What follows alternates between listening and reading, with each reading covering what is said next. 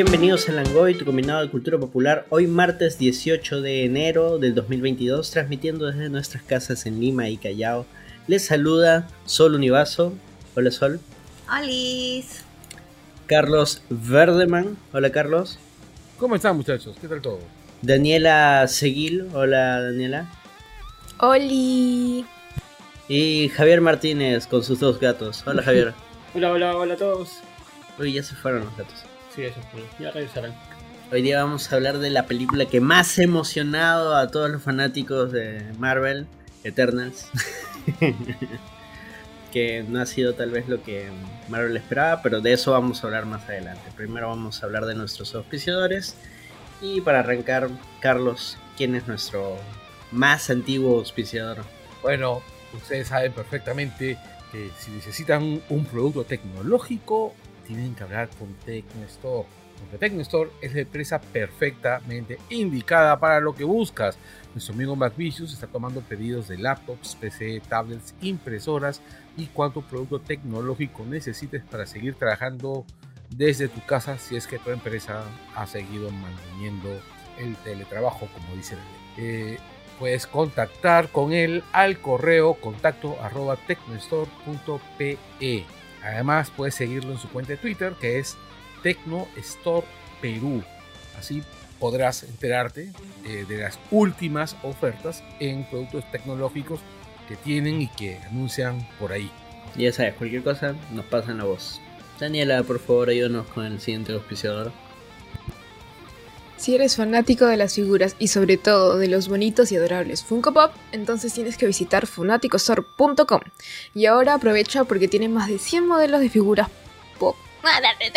100 modelos de Funkos a solo $39.90 hasta el 23 de enero o agotar stock.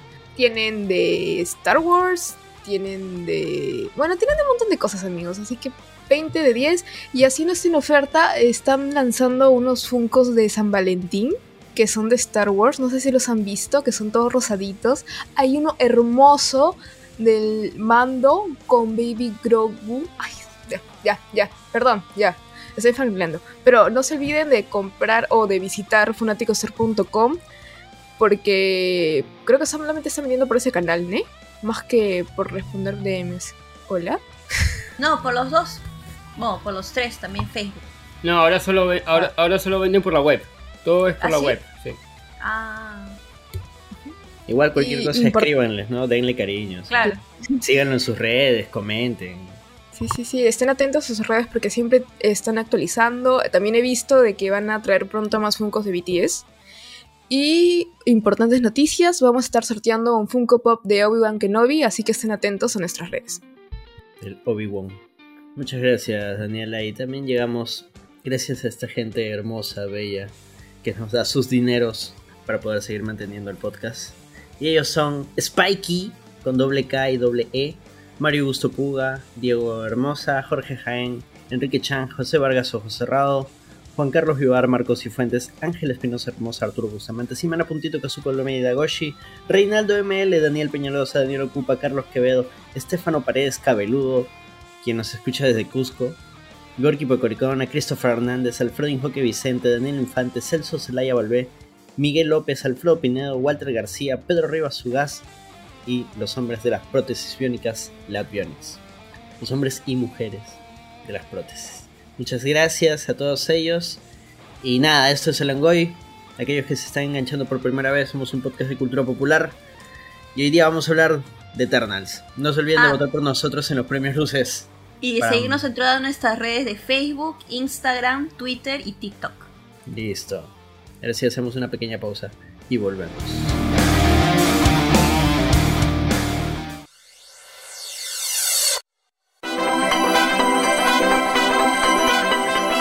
Y regresamos con las noticias y regresamos también, además, con el buen Yanko, Ciudadano Pop. Hola Yanko, ¿cómo estás? Hola, ¿qué tal? Muy bien. Y ahora sí pasemos a la noticia. ¿no? Mucha cortesía. Dale. Ahora sí. A ver, primera noticia. La Marina, el volcán de Oceanía y el derrame de petróleo en Men- Ventanilla y el gobierno en silencio. ¿Qué ha pasado esta semana?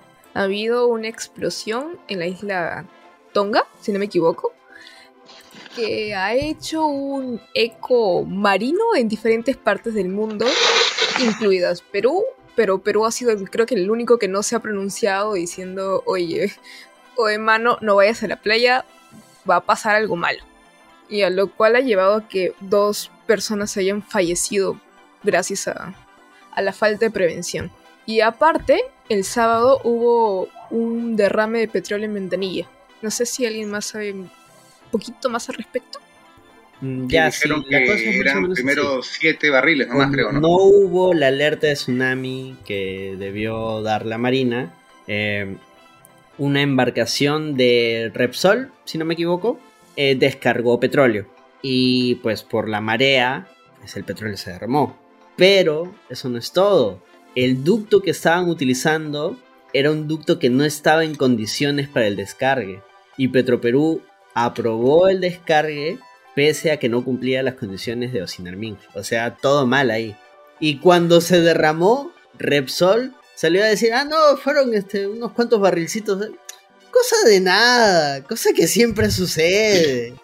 Y resulta que no era así, si era muchísimo más. Sí, es bien feo. Y pues ahorita todo está horrible por allá. ¿Cómo van a limpiar eso? Ya, Hubo este, oleaje anómalo. A ver, este, el fin de semana este, han habido varias explosiones por un volcán que está cerca de la isla de Tonga, un volcán este, acuático que está en el agua. Hay unas fotos satelitales desde, desde la estación especial que son espectaculares, o sea, o sea, prácticamente de verdad parecen las explosiones que hemos visto en la película Eterna. ¿Ya? Este, una vez que se da la primera explosión, Ujú. eh, todo hacia la alerta de tsunami. Y en la segunda, este. En la, en la primera también parte de- del Pacífico, de los países que están con el mar del Pacífico, también dan, pero no tan, no tan fuerte. O sea, dan como que puede haber. Pero en la segunda ya sí dan una alerta donde mandan a cerrar sus litorales. O sea, algo que hizo Chile prácticamente desde que, desde que Chile tuvo su, te- su terremoto y tsunami. Y ya este, cada vez que hay este tipo de comportamiento que, que puede llegar a las costas de nuestra región, este, Chile cierra todo. Porque han aprendido, pues. Y bueno, todos así eso, Perú, Perú, nada, oye, Perú, todo chévere, no hay nada, la gente, vamos a la playa. Y comienzan en redes sociales a compartir imágenes de que el mar se había salido en Paracas, de ahí salió Ancón, y de ahí salieron fotos este, y videos de la Costa Verde de cómo el mar sí estaba bien, bien anómalo. Este, alguna gente se fue de la playa, otra se quedó, este, y para el fin de semana solo, por lo que pude saber, este Chorrillo cerró sus playas, las demás se quedaron pero como que con vigilancia.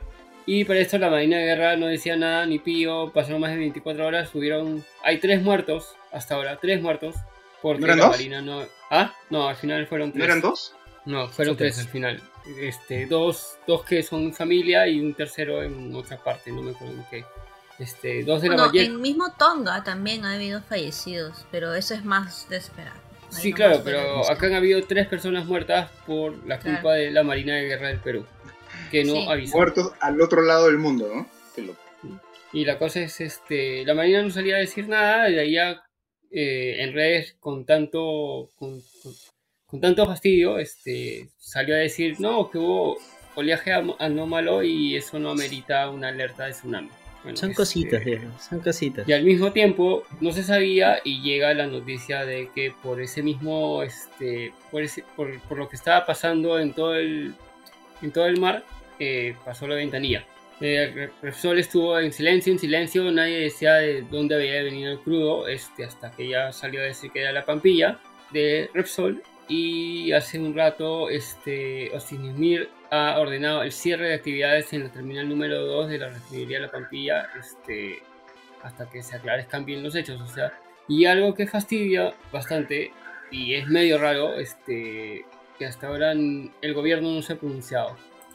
O sea, el ejecutivo ni el presidente Castillo ha dicho ni pío ni por, ni, o sea, no ha dicho nada por qué la Marina no dio alerta, ni ha dicho nada por, la- por los fallecidos, ni por lo de Ventanilla. Igual con, con Mirta, la, la Premier, tampoco, ni en redes sociales, nada, no han salido a decir nada.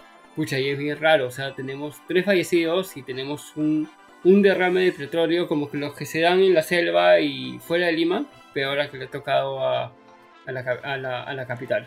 Bueno, con Pero respecto... en general este, la población también, ¿no? Es raro, ¿no? Porque pa- parece no haberle importado mucho a la gente, ¿no? No, no, no es ustedes, ¿no? Pero no siento que haya ese desparpajo, ¿no? Es ese... Bueno, no, no, no, Yanko, desparpajo es el de la Marina. No, no, no, no, me refiero, o sea, esa reacción ante el desparpajo, ¿no? O sea, esa- que la gente se, se enaltezca, ¿no? Que, que, que, Ah, no, que se molesten, ¿no? No, no, no, no siento que la gente se haya molestado por esto. Creo que recién no se está dando cuenta. Por eso Es nos ha estamos sido- molestando ahorita, pues. Es que no ha sido enfrente de Barranco o de Miraflores, o sea, no ha sido enfrente de las playas que usan. Paracas se usan.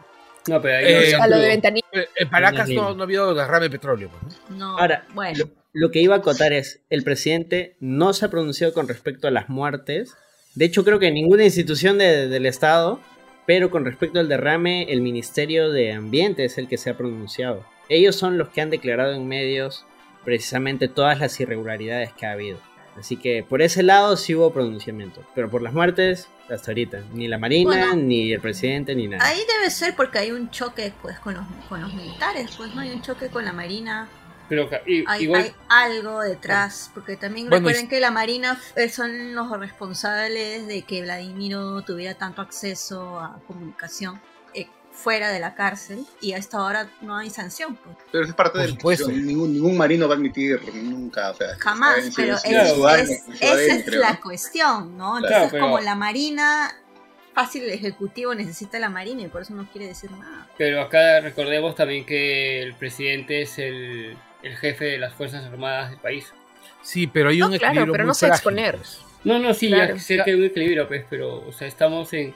Este, él justo eh, unos días antes de la explosión estaba en Ica, este, dándole el título para que pueda funcionar de nuevo en la universidad, que obtuvo el permiso de la SUNEDU, y, habla, y habló mucho de cuidar el medio ambiente, de cuidar este, el agua, todo para el futuro de- del país, para los niños, o sea, que Ya, no, pero ya, bueno, sobre que- el que- ambiente sí ha salido a hablar el ministro Pero- de pero Ambiente, no, pues, pues. que es el que se debe pronunciar, pues.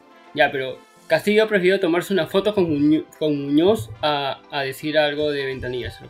Así te pongo la foto. O sea, ha Mira, preferido yo no a- puedo reclamar por las muertes, porque de eso ninguna institución se ha pronunciado, y eso me parece muchísimo más grave, a que en el caso de un desastre ambiental, el Ministerio del Ambiente se pronuncie, pues me parece lo más Claro, lógico, pues. Ese es el que le corresponde, ¿no? O sea, eh, estoy con, de acuerdo con Anderson. Es el, es el tema de los fallecidos, es el que el Ejecutivo se debe pronunciar.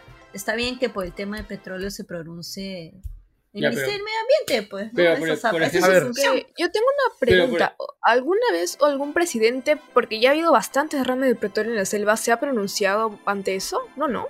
No, no, en general no se pronuncian. No. Pero ahora tenemos que tener claro que estamos en una circunstancia bien particular. Tenemos un presidente que es extremadamente frágil, que es extremadamente débil y que debe estar en un equilibrio muy precario con, los distintos, con las distintas armas militares. Pelearse con la Marina, teniendo en cuenta que la Marina se ha tumbado presidentes, es algo que no debe pasar ni por asomo por la cabeza de Castillo, porque Castillo no quiere que se lo tumben, pues, antes de llegar a febrero, pues, ¿no? Según lo que escuchaba en esta agencia de noticias de W, que es creo alemana, em, Deutsche Welle, eh, DW, no, no sé cómo se pronuncia. Sí.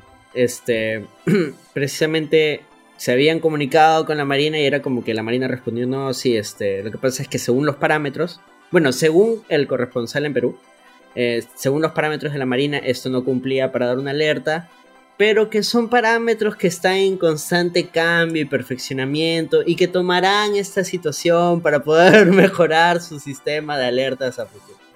Lavado de manos asquerosas. Sí. Claro, es una- o sea, no, También- no es mi culpa, pero quizás a futuro tomaremos en consideración sus comentarios. Gracias. Son huevadas, por Dios. Porque eh, se supone que después de Japón, nosotros tenemos unos mejores sensores de tsunamis. Que fue dado por Japón. Fue donado a Perú por Japón. Ah, que eran como, eran como 20 sensores, algo así creo, ¿no? Sí. Pero solamente hay es tres, tres. operativos, ¿no? Algo así. Sí. Ajá. Sí. Estamos hasta las huevas, sinceramente. Pero no sorprende, ¿no? No sorprende. Como que, bueno, sí, no tiene sentido, ¿no? Excepciona nada más. cito la prensa in- internacional para que luego no digan, no, es que esa prensa vendida seguro Castillo la pagó. Claro, Castillo la pagó a la prensa alemana para que hable bien de. hable mal de la Marina. ¿no? Pero bueno, en fin, ojalá este. Ojalá se pronuncie, ojalá hagan algo. Y, y ahorita lo urgente creo que es ver lo, lo del derrame, ¿no? A ver qué.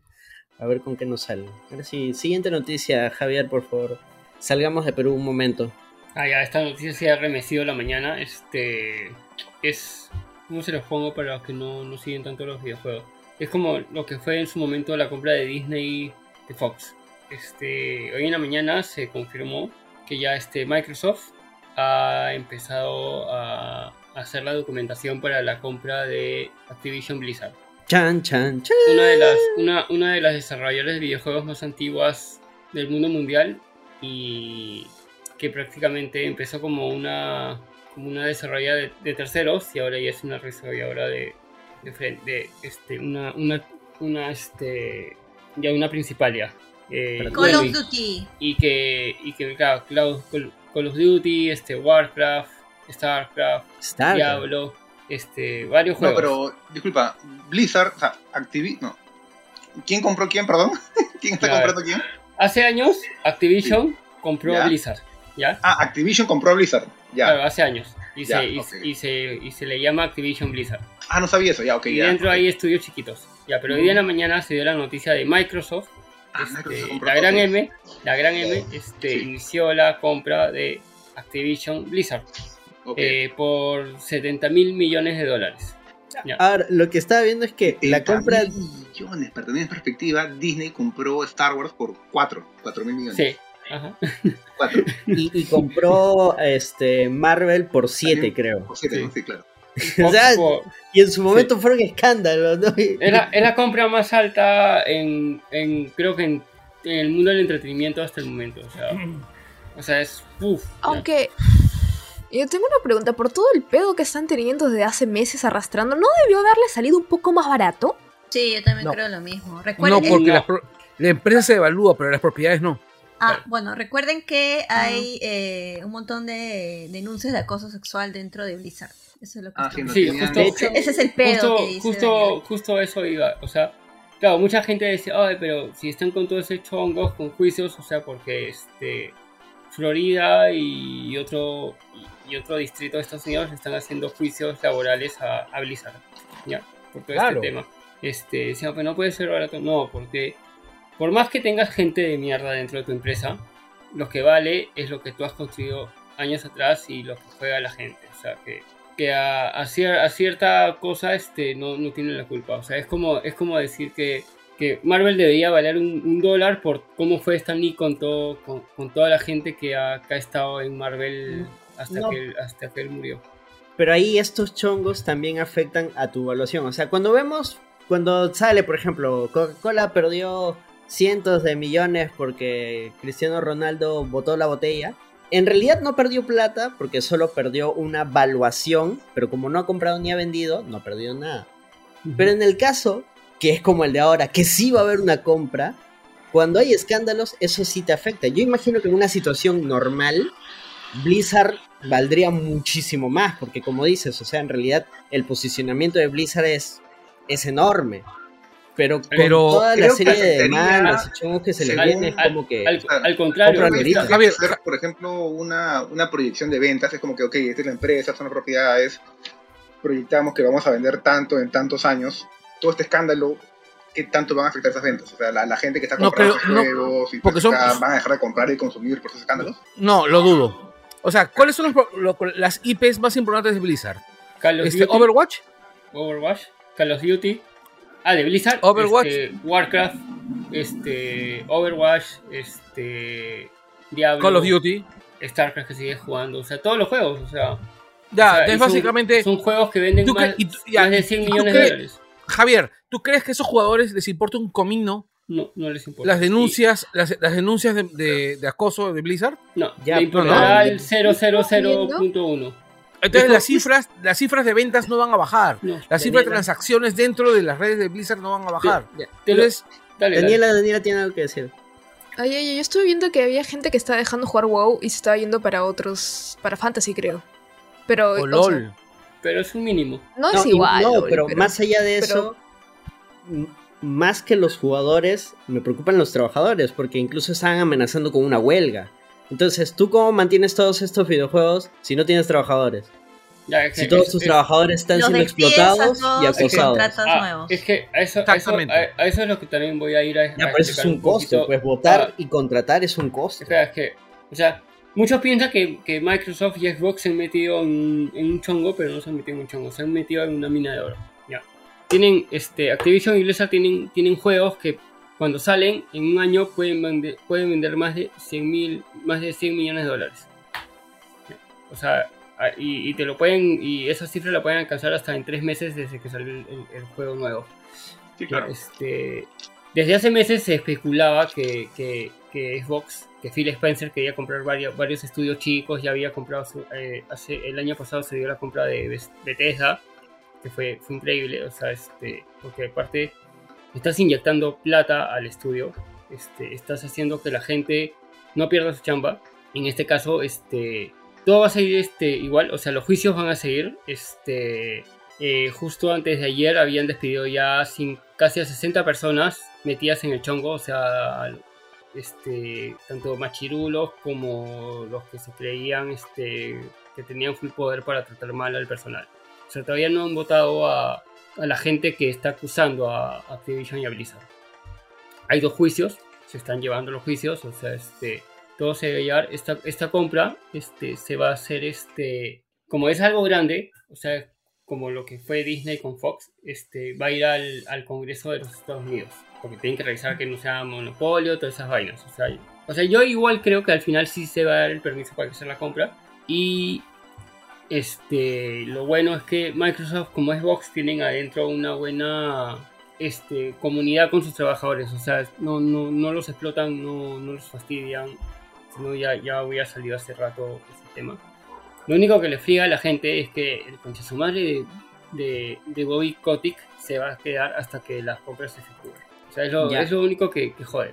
Pero, Ahora, pero, pero yo, te no digo, o sea, Javier, por- una pregunta. por- Yo había leído que gran parte del atractivo de, de- de- de esa empresa, de Activision, de Blizzard, era que Microsoft se proyecta que, no sé, en 5 o 10 años, todo ya va a ser tipo Facebook, y la idea del metaverso, de realidad virtual y bla, bla, bla. Y están analizando que empresas como Blizzard, con World of Warcraft y qué sé yo, y otros juegos más, van a tener un, como que ya un pie más Meta. avanzado que el resto para entrar Ah, no, ese tipo de obvio. juegos estos mundos O sea, y qué sé yo, ¿no? tienes una IP, una IP que la juegan este, millones de personas, que si tú lo contabilizas, este, en el juego a veces hay jugando más personas que, que viviendo en país X. Así hacen los cálculos a veces. O sea, prácticamente en WoW va a llegar un momento en que van a haber más personas este, que pagan de las que, de, de las que viven en Perú. Con eso, con, eso, con eso ya estás viendo más de 40 millones de personas jugando un jueguito en computadora que ahora va a ser gratis. Este, ya no vas a tener que pagar este tanto como lo tenías que pagar. O sea, te va a gratis, gratis, este, casi gratis ¿Ah, sí? gracias al, al Game Pass. Que, o sea, Ah, tú pagas- interesante. o sea, Xbox, o ¿qué es lo que está pago. haciendo? O sea, este, la ganancia de Xbox no viene por, por vender consolas, sino viene por, por su Game Pass, que es como un, ¿Como una plataforma, de- como un Netflix, que tú pagas 15 dólares mensuales y tienes cada mes 8000 juegos, Pero- desde, desde juegos indies a juegos AAA que te costarían 60, 70 dólares en el día del lanzamiento. Es, esto es Exclusivos para ti. Lo más probable es que suceda, ¿no? No es que ya salieron a decir, no, de ahora en adelante si tienes Game Pass, todo lo de Blizzard va a ser gratis. No es que han salido a decir eso. No, pero es, el- es lo que va a pasar. O Es sea, lo así, que- traba- así, claro, así trabaja probable, Xbox. exacto. O sea, este, y esta compra se debería de terminar o se- este, este, en el Q3 del 2023, que es o fines de año, o sea, fines de este 2022, y máximo Inicio. junio, junio 2023. A Por el tema de que lo, lo tiene que revisar el Congreso de los Estados Unidos, porque es una compra bien, bien fuerte. Pero Estás comprando- en Está- de- claro, Es que estás comprando, mira, estás comprando Activision Blizzard, Activision, estás comprando Blizzard, este, Y tres King. estudios más este, chicos, y King, que King es, es el, el de estudio, Candy Crush. es el estudio de juegos de smartphone más grande. De Crash Carritos. No, este, Candy Crush, Candy, Candy Crush. Crush. de Candy Hay Crush. Crash Carritos también. Pregunta. Yo no sabía que existía todavía. Este, Ya, sí, este, Candy Crush sigue existiendo y hay otros juegos. ¿verdad, Daniela? Este, Call of Duty no estaba para Play. Sí, estaba para, Ah. o sea, estaba para Sí, Play, sí. o sea, o sea, el tema es, Va a seguir. este, a ver, No, no, se sabe. Por ejemplo, pucha, No, no creo que lo saquen, este, pues sería perder un mercado. No, no, sí, sí, ahí lo leía. Mira, este, te voy a decir por qué, ¿ah? porque cuando fue la compra de Bethesda, habían muchos juegos exclusivos para PlayStation 4 y PlayStation 5. ¿ya? Y salió Phil Spencer a decir, sí, hemos comprado y nosotros vamos a honrar el, el- el contrato que, ha tenido, que han tenido ellos con Sony para que estos juegos primero salgan en esas consolas y luego va a estar en las nuestras. Pero una vez que ya terminen todos esos contratos, ya es decisión de ellos si es que esos juegos quieren que se jueguen en otra consola. O sea, prácticamente lo que está haciendo Xbox es. Ahora, todos estos juegos exclusivos alucinantes que tú jugabas en PlayStation, en Xbox y en computadora, ahora solo los vas a poder jugar en Xbox y en computadora. Bueno, todavía no han hecho algo así. Tú hablas de una probabilidad, de que ellos en tengan la en posibilidad de poder En- hacerlo. En, Bethesda ya lo hicieron ya. ¿Qué juego Ay. ya no es ya no está Este, disponible en Play y ahora solo Por es exclusivo de el, Xbox? el, el próximo Elder, Elders of Scroll, que es un juego online que se juega bastante en PlayStation, que va a salir el nuevo, va a salir este el Skyrim. próximo año. Este, claro, el- los, los mismos de Skyrim ya nuevo- no se va, ya no se, el nuevo ya no se va a jugar en PlayStation. Confirmado, Sí, ¿En serio? confirmado. confirmado. Solo solo se va a poder jugar en Xbox y en tu computadora. Pucha, ya me lo voy a jugar. Yo solo quería acotar de que no es que Microsoft se esté metiendo en un chongo. El que está en un chongo ahorita es Blizzard. Sí, sí. A Microsoft, Microsoft le conviene en realidad que esté en un chongo porque te- te- que lo compra y, y tiene todavía, tiene encima ese, a, a- a modo de imagen, ahorita está quedando como un salvador incluso. Claro, va a limpiar, va a ayudar a los trabajadores. Es más, ya confirmó que este, cuando se dé la compra, va a contratar casi a 5.000 nuevas personas.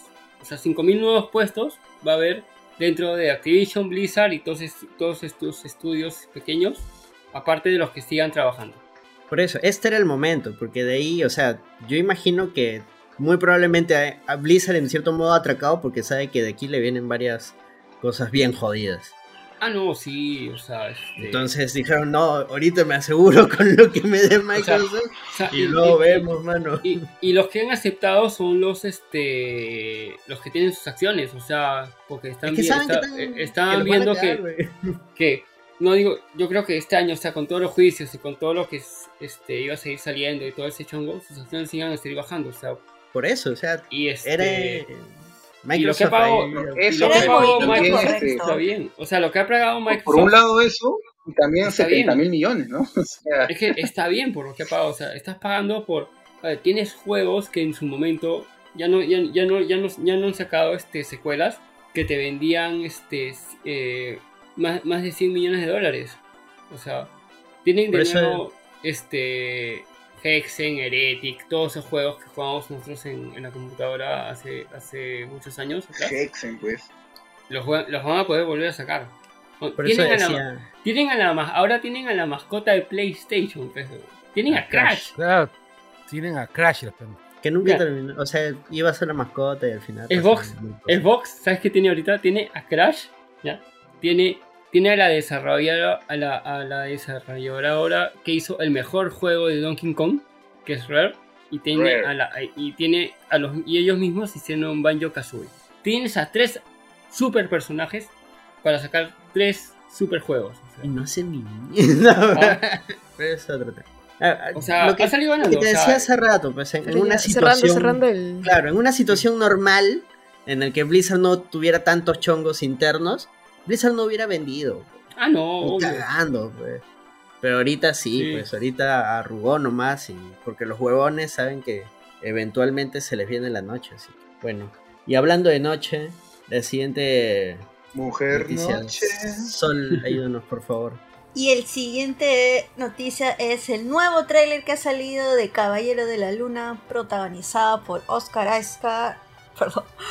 Oscar Isaac, eh, lamentablemente no Kit Harrington como mucha gente pensaba, ya que ahora en Eternal ya se sabe cuál va a ser su personaje, que vamos a hablar más adelante. Pero sí salió y no sé, a mí me parece interesante. Yo no sé mucho, la verdad, de, de Moon Knight. Ya. Tú, Carlos, que, que Uno por eres- uno, espérate. Sol, primero tu, tu opinión del tráiler. Eh, me parece interesante, se ve medio darks. eh, a mí me gusta Oscar Isaac, me parece que es buen actor. Lo he visto en. es- no me gusta Poe Poe Dameron en, en Star Wars, pero no es su culpa. Eh, y aparte que está Kevin Bacon, así que. Eso me parece que- mucho. No está Kevin No, Bacon, ¿no? No es Kevin Bacon, es este No. Ethan Hawke, perdón. Se parece. Me confundí. Por el corte, el corte los hace muy parecidos. No, se ¿Qué tal? parece, se parece. Está con peluca. Se parece un culo, sorry. sorry. Solamente Aire, tiene porque... su aire. su Sorry, Hawke, ex esposo de Uma Thurman. Eh, Yanko, Sí, ahorita sacamos tus que- opiniones de, del tráiler. Uy, ¿qué pasó? Yanko, ¿Yo? tus opiniones. Bacán, me gusta. O sea, de hecho es un personaje interesante. Oscar Isaac me parece que es un super actor. eh, y como el personaje de por sí, mm, en, en caso no lo conozcan, es alguien que tiene muchas eh, personalidades. Creo que son tres o cuatro, no me acuerdo. Y Son se presta 20. para que el actor tenga como que diferentes matices, ¿no? Para que pueda hablar consigo mismo, ¿no? Para que no sepa cuando está despierto, cuando está dormido, para que haga escenas como las que hacía Willem Dafoe en la primera Spider-Man, ¿no? Que habla en el espejo, ¿no? Pero cambia de voz y cambia de gestos, ¿no? Son como que dos personajes en una sola escena, pero con el como. Claro, algo así, ¿no? O sea, se presta para cosas bien chéveres a nivel de actor. Y por ese lado me parece bacán. Y por otro lado es como un Batman, ¿no? En el sentido de que es eh, visualmente, gráficamente, es muy parecido a Batman, pero en color blanco. Sus armas, sus utensilios, sus cosas son muy parecidas. Batman tira la- lo- los, los, los murciélagos a los malos, Batarangs. los batarangs. Este tira lo mismo, pero en forma de lunas. Los ojos. En forma de- también algo como, "Ah, soy Moon Knight. Es igualito, o sea, imagínate a Batman, pero en blanco y loco. Es un millonario que caza criminales de noche. Súper parecido. Es bacán. Es el Batman loco de Marvel. Daniela, tus opiniones, por favor. Yo pensé que iba a ser una película. Tuve que ver el tráiler dos veces para darme cuenta que era una serie. Pero, pero sí me hypeó bastante. Aparte de que a mí me, me gustó bastante el actor. Me acabo de olvidar su nombre y lo acabo de leer en la pauta. Sorry. Pero, pero le echo mucha fe. Le echo mucha fe y me ha gustado bastante el, el tráiler. Me ha hypeado bastante. Inclusive me atrevería a decir, en mi poca experiencia, que me ha hypeado más que la próxima peli del Doctor Strange. Palabras fuertes de Javier, opiniones. Eh, escucha, me ha gustado. O sea, cuando se dio a conocer que íbamos a tener esta serie que iba a estar Oscar Isaac, me vaciló.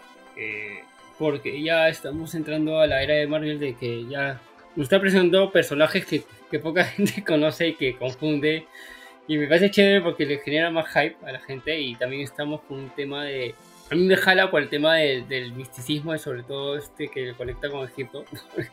porque me vacila ver alienígenas ancestrales en, en History y también por este la actuación que nos va a dar Isaac o sea este o sea como decía Yanko este es un personaje con múltiples personalidades este que va desde justo un millonario un que es un que es filántropo tipo Tony Stark pero que es este como un Batman está también su personalidad de taxista está este otras personalidades este algo que también este esta esta serie nos va a meter este por fin a los hombres lobo y a los vampiros.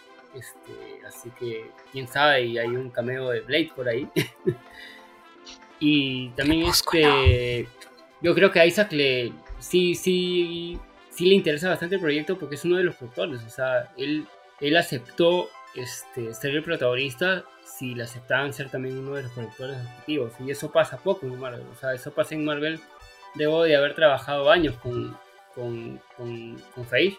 Y también acá este, fueron donde Isaac y Isaac le dijo, ya, ustedes me quieren, pero yo también quiero ser productor de, de mi serie. Y, yo creo que este, y yo y si vemos este algo algo en lo que en lo que falla poquito poquito Marvel es este en, en el casting de actores que, que usa para, para sus personajes Listo. Carlos. Sí, es verdad. Su, su, su casting de actores de, es buenazo. Siempre. Bueno, eh, en principio, yo medio que discrepo con la comparación directa con Batman. Porque lo siento más. O sea, yo lo siento más mezcla de un montón de personajes, entre ellos Punisher, que, a Batman, ¿no? Pero este, ahora, el trailer mismo me llama la atención, me ha gustado, pero me, me sabe todavía poco, ¿no? O sea, me gusta el traje, me gusta el hecho de que se hayan guardado bastante el diseño, o sea, del diseño del traje, que hay muy poca visión de cómo actúa. Solamente han hecho un chispazo de la violencia que tiene el personaje de, de. Todo lo que están mostrando es a, Max Spector este, en distintos momentos de locura y, una y un breve momento, una breve presentación del villano de Ethan Hawke, ¿no? Eh, hay algunos, algunas muestras de cómo es Khonshu, de cómo es el culto de Khonshu, este, por ahí, pero, o sea, yo estoy expectante, ¿no? O sea, tengo, digamos, un hype moderado, ¿no? O sea, y el hype se debe básicamente a que a mí me gusta el personaje, pero más allá de eso, la serie todavía no me, o sea, el trailer no me ha dicho gran cosa. Ya, el- Ramiro Mirán dice, Oscar Isaac está invirtiendo la plata de su AFP en esto.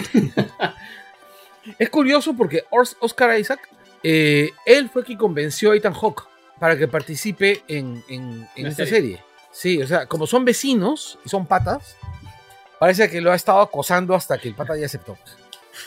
Y, recordemos que en un momento este, Ethan Hawke iba a ser este Doctor Strange y él no acepta justo porque no le gustaban los términos de los contratos de Marvel, que era hacer muchas películas, hacer el tema de la publicidad. Ha hecho publicidad de, de Moon Knight.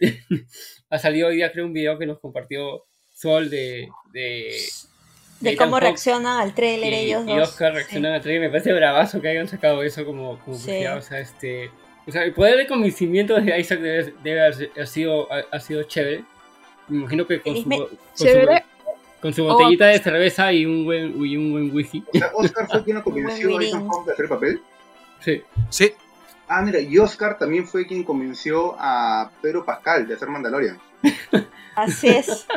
Tiene poder de convencimiento. Debería ser casting. De ser un agente, un agente de... Ah, O A su charla. debería, de- debería ser PR. Está perdiendo Qué plata. chévere. A mí el trailer me pareció correcto, la verdad. No me pareció wow, Ay, Dios mío. no me pareció feo. Pero es como que. Ay, ya. Está bien. pues. Porque. Es que no, no he sentido mucho. Me, interesa el personaje, pero. Pero. mm, O sea, no, en- no sé a qué se enfrenta. Sé que el villano es Ethan Hawke porque me han dicho que el villano es Ethan Hawke. Pero tú ves el tráiler y Ethan Hawke está ahí con su culto medio raro y nada más, ¿no? Es más, creo que ni se hablan. Le sale golpeando una momia en un baño, o sea, no sé, estaba drogo. Es un, es un pues, a la momia. No. Ah, no, lo, No, lo- lo- no. lo que yo me, ma- lo que me maté de risa en, en, en Twitter fue que, que alguien puso al, fi- al fin al fin este al fin Disney Disney tiene tiene un personaje que puede saltar sobre su logo Ah, ¿no? porque es media luna pues la rayita No la sé, rayita hay, hay algo que. Ah, al final sale. no- claro es que es que el Disney Claro, sí. Plus arriba tiene un techito como una media luna pues y justo el Claro. caballero el caballero luna sí. Para que salga junto a, junto a Haití, ¿no? Claro. Cuando la leí. Es más, cuando lo leí tuve que volver a ver el, el final del trailer para darme cuenta de esa vaina. güey. Se me había pasado. Lo que, lo que a mí no me gustó fue, bueno, que no cuentan mucho en realidad y el acento de Oscar Isaac de británico. No. No, no. ¿No? Acento amigo, no. Pero Tiene lo- bastantes lo- acentos. Lo que ahí, no sé, me parece a mí, o yo, mi teoría sería es que Oscar Isaac es uno de los actores ahorita, ¿no? Más importantes, ¿no? De, de Hollywood, ¿no?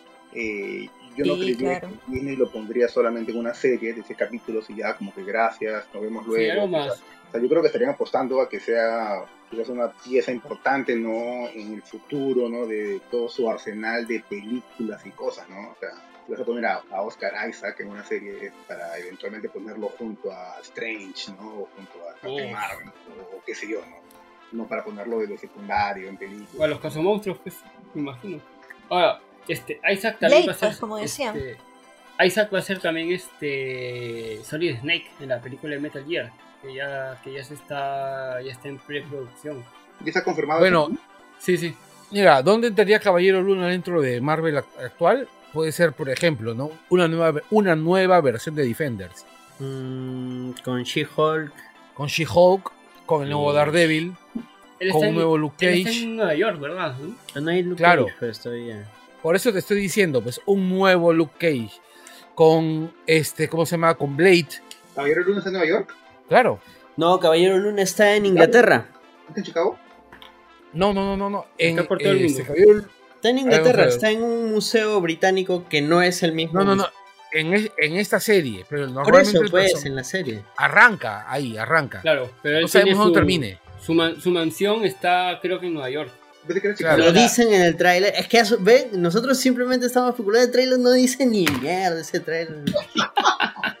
Vieron el tráiler de Cuphead, ese es un tráiler. Pero eso no está en la pauta. A ver, a ver, a ver. A ver, A ver, vamos, vamos por partes. En ¿En, el qué cómic, ¿en parte dónde está? del MCU dice que tiene una mansión en Chicago? No, no, es que en el, en el cómic él opera, o sea, siempre ha sido en Chicago. No, no, no, en el cómic no, en el cómic no. La, la serie, estamos hablando de la serie. P- primero le cambian, bien. No dice, primero no le cambian el, el Luke Cage a Anderson, ahora, ahora una mansión en Chicago, ahorita Anderson ya no, no se apaga el A ver, a ver, vamos por partes.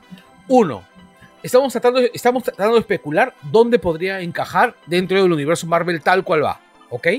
Ya, pero Digo, de yo pienso, momento, de de mo- momento. yo pienso, de mo- yo pienso que de momento, como están las cartas, lo más probable es que lo metan con una agrupación más, este, de, menos, de menos nivel que Avengers, que podrían ser los Defenders. O en todo caso, el Panteón. Si es que reviven el Panteón. Los cazamonstruos. Claro. Yo creo que voy, yo me iría Pero por esa ¿en, parte. en qué, en qué año harían eso? O sea, es como que en, en qué hueco de todo lo que están haciendo van a meter otra cosa más. O sea, es como que Es que- tele- es que televisión, pues. Claro, para Disney solo- Plus. Es que además es, es solo unir a. O sea, es hacerle un lazo con Blade, con este. con. Hasta fácil con el. con este. con Dark Knight. El, eh, Con Ghost Rider. personaje, el, el, el personaje de Kit Carrington. Y alguien Ya, lo que pasa es que, Y, y hasta este- Morbius, pues lo metes ahí. O sea, porque si has metido ya un No, hombre lobo. Son O sea, han Olvídate metido- Morbius. ha- ha- Has metido un hombre lobo en este, en este tráiler. Y Hay una Uh, serie de hombres lobos que se viene. Sí, un especial. Claro, lo que está golpeando en el baño en el tráiler es un hombre lobo. Benicio del Toro. Claro. No, y, hay, y se viene una serie de hombres lobos o algo de hombres sí, lobos. sí, un especial. Va a haber este un especial del hombre lobo que es sobre el cómic. En Ya, ¿Cómo se llama esa agrupación donde estaban Howard, el pato, Man-Thing y este. y otro más? Me agarraste ahí, ahí no me. Ragdoll, creo que estaba. Ahí sí me Y a ver, pero, pero si lo explicamos bonito para personas que no hemos podido leer todos los cómics. Para seres Ya. humanos. Ya, si lo explicas bonito, Gracias. él debía estar unido con Blade y dos personajes más que su afán es cazar monstruos. Que son Claro, hombres aventuras- vampiros. aventuras, eh, sobrenaturales, pero Claro, medias- claro. de- contra demonios, Satanás, algo así. por esa. Claro. Ellos contra Crepúsculo en Fox. Algo así. sí. Claro, algo así. Ah, ya.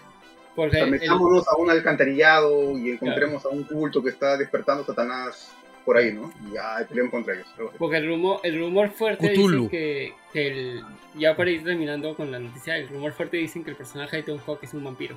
Ah, y Este- Drácula, y Drácula existe en el universo de, de Marvel. Pero es más fácil. Ethan Hawke es igualito, su personaje, líder de un culto, es este igualito a Sun King. Es un, Este- doctor que se llama Doctor es- Ácula. King es un tipo que es líder de un culto religioso y que es poseído por Ra, el, el dios de el dios sol egipcio. Creo que más, más fácil va a, ir, va a ir por esa línea. Claro, es más probable. Y Porque sale el además. faraón bueno, Lobshade Ra. Para, bueno, para saber todo esto de verdad, vamos a tener que esperar al primer episodio que va a ser el miércoles 30 de marzo. Ah, ya, espera. Mi, mi teoría era que iba a ser en realidad Team con este. El caballero. El caballero negro. Porque los dos están Pero en es Inglaterra, difícil. pues. Porque los, los dos se llaman Knight. Están más cerca y los dos son caballeros. Y de ahí se van a subir un carro que va a ser el otro fantástico, con Michael Knight. No, pero es que es más fácil que haga Team con él porque los dos están en Marvel Inglaterra. Y Team con Blade. Ahí están tus este, Defenders oscuros. Marvel tiene que sacar una foto de Oscar Isaac con Kit Carry todos juntos, en serio, para, para antes de marzo, para que la gente se vuelve más. claro. Como te digo, lo más curioso es que los dos están en Inglaterra y los dos están en un museo británico, solo que cada uno en un museo distinto. Y además, y deberían poner, poner en el pie de página de la foto, este, hacer que los dos estén en un espejo, reflejados en un espejo, y que, y que pongan como de pie, pie de foto, este, ¿cómo se llama? No sé, pues, Moon Knight, Black Knight, Blade. Yo compro ese equipo, ¿ah? O sea, es el equipo místico oscuro de Marvel. Es que así lo tendría Claro. que juntar, o sea, es, es Claro, chévere, o a, sea, a eso este, digo. no es que, que los O cómics. sea, por que- último que ya, se- si no quieres meter Se tanto, muda la luna. ¿no? Juntas, juntas a estos tres y ya todo chévere, o sea. Sí, sí. no era Blade, no era Don Cheadle, ¿no? Ahora todos los otros dos, ¿no? Nada que ver, ¿no? Puta madre, esa vaina sería el recontra fail, ¿ah? No, Don, Don Cheadle lo como un maestro. Don Cheadle como un maestro de, de Kung Fu. ¿En qué película sale como un Kung Fu? Como un Kung Fu Master. Creo que en una Big Stem Rush. Bu- Busquen, el- busquen este, Don Cheadle Mira, Kung el- Fu y lo van a ver con su bigote así chino. Ah, sí, negro claro. El, eh, el único maestro Kung Fu que- al cual yo le podría creer a Tom Cheadle es el que sale en La Venganza de los Nerds 3 o 4. Ah, ya me acordé ya. Siento que nos estamos abriendo, amigos. Así Rush es el- es el- Rush ese- Hour. así es Como el 20 Angoy. minutos, creo. Diego Avante, Pues ya- gracias, ya- era Rush Hour. Terminamos ya con, con la Sí, terminamos este. Little igual- Rush no era una serie de Nickelodeon. Igual en Fu Kenny, ahí está, gracias a de Antes, de, antes del 30 de marzo vamos a tener de seguro otro póster y otro tráiler para, para para hacer más este para ser más sugestivos con la serie. Listo, ahora sí, Bueno. este. Un pequeño Sí. corte y vamos con el tema central. Los Eternos.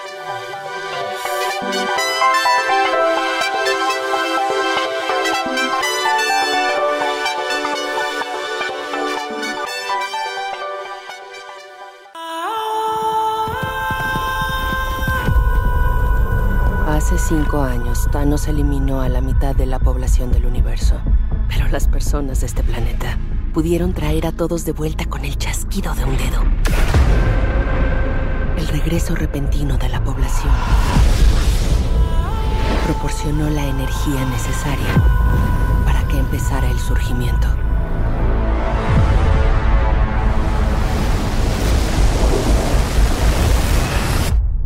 ¿Cuánto tiempo tenemos? Siete días.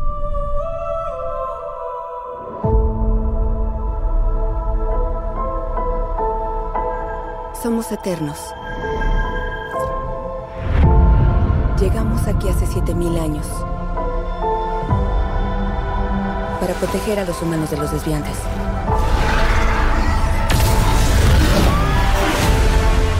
¿Por qué no ayudaron a combatir a Thanos o en alguna guerra o en otras catástrofes de la historia? Nos ordenaron no interferir en conflictos humanos a menos que involucrara desviantes. ¿Quién lo ordenó?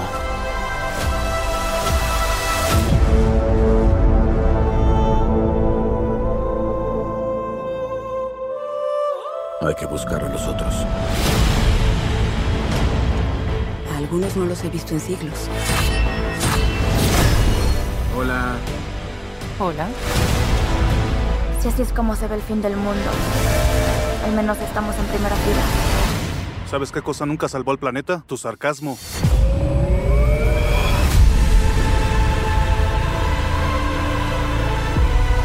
Hemos amado a esta gente desde el día que llegamos. Cuando amas algo, lo proteges.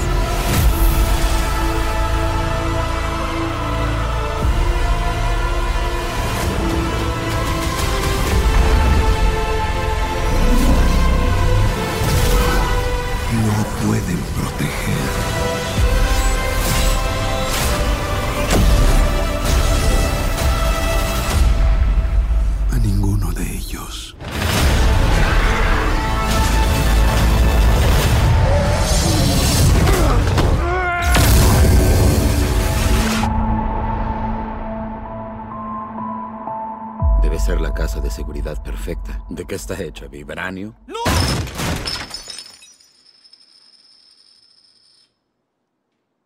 Colección de otoño. Ikea.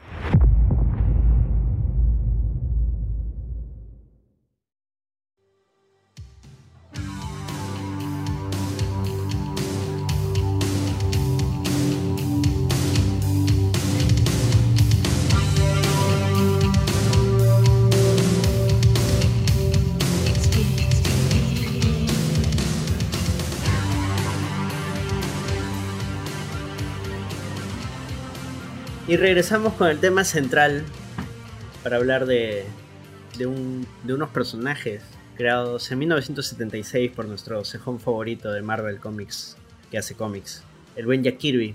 Estamos hablando de nada más y nada menos que los Eternos, un grupo de seres creados por estos otros grandes seres y ultrapoderosos llamados los Celestials, para defender a la humanidad de otros grupos de seres muy poderosos llamados los Desviantes y que este 2021 se estrenó junto al ratón y a Kevin Feige. Llamaron a Chloe Zhao para poder decirle, oye, con tu Oscar haznos una buena película. Pero ¿qué fue lo que resultó? Hoy lo vamos a averiguar. Hoy, en el Angoy, los Eternas. Nacidos para segundear. Ahora sí, arranquemos con qué nos pareció la peli. Army. Así, en, en líneas generales, no nada que... Es Tratar entretenida. sin- Así, ya, arranca tú. Es entretenida, creo que tiene algunos fallos, pero en general, bueno, todos los personajes me gustaron, excepto Icarus. Los actores me parecen que son chéveres, eh, pero no sé, siento que es muy, son muy, son muy poderosos. No, no, no sé, bueno, en general me pareció entretenida, no me pareció la gran cagada que todo el mundo decía que era. Pero está bien, o sea, está ok. Es menor que otras películas de Marvel, pero entretiene. Daniela, tus apreciaciones. Me gustó escuchar la canción de BTS cuando estaban en el avión. Lo disfruté mucho, sí. Pero no me gustó la película. Así, a secas, no te gustó. Listo, siguiente tema. O sea, este entrete para hacer. Como que hacer zapping, así mismo película de Adam Sandler. No lo estoy comparando, pero digo que para hacer zapping no está mal. Pero para poder ir a verla, no me arrepiento de no haber, haber, haber podido ir al cine, pagar mi entrada para ver esta película. Daniela, dos puntos. Eternals es el Adam Sandler del MCU. sí, es verdad. Carlos, tus comentarios de la película. Ya, a mí, a mí me gustó cuando fui a ver el cine. Me pareció entretenida. Me gustó que se viera distinta, que tuviera un sabor distinto que las otras películas del universo Marvel. Eh, me gustaron algunos personajes, bastante. Me gustó Kingo, por ejemplo. Me pareció bien chévere. El- algunos me, res- me resultaron irritantes. Por ejemplo, este, no me gustó Tena. Me parecía que Angelina Jolie estaba tan inexpresiva como siempre. ¿no? O sea, tú podías poner una muñeca de cera ahí y era igual de expresiva, ¿no? El, me gustó el personaje de la Hayek. O sea, hay un montón de, de positivos. Sí, Ayak. Ayak. Me- este, le- le- o sea, le encontré un montón de positivos a la pela y también le encontré un montón de huecos que, que, le- que, el- que el- encontré ya después al volverla a ver, ¿no? Un montón de, de. Ahora, yo sí valoro, por ejemplo, la toma de riesgo de la película respecto a las otras pelas de Marvel. ¿no? O sea, sí siento que es una pela fallida, pero, los, pero valoro el riesgo, ¿no? Listo. Javier, apreciaciones así ver, generales de la el película. Me gustó. Eh, opino lo mismo que, que Carlos. O sea, me gustó este. Como Mar- Marvel se lanzó un piscinazo con esta película. O sea, es algo diferente a lo que estamos acostumbrados hace 10 años. Eh, prácticamente eh, Chloe, Chloe Chao es una directora de, películas de planos bien, bien, bien, bien abiertos. O sea, si, vemos aquí casi todos los planos son abiertos. Hasta cuando hay pocos, hay dos personajes lo que más vemos es el, el fondo, o sea, el paisaje. Eh, personajes interesantes que poca gente conocía o algunos comenzaron a conocer buscando información sobre ellos de los cómics que ya que se habían publicado. Y, y la historia es interesante porque no- nos ponen, o sea, de mi parte veo que nos ponen que, que, que, ahora lo- los verdaderos enemigos son unos gigantes espaciales. Ya. Yanko, Eh, apreciaciones. me quedo con lo que dijo Carlos, una película fallida. Este, como dice Javier, ¿no? es una película de tomas amplias, de tomas largas. Eh, Chloe Zhao lo dice mucho, ¿no? si tú ves su filmografía, ella está muy influenciada por, director- por directores como, como Terrence Malick, el que hizo Badlands, La Delgada Lina Roja, El Árbol de la Vida, ¿no? Y se nota, ¿no? ¿Qué cosa? Y se nota. Y se nota.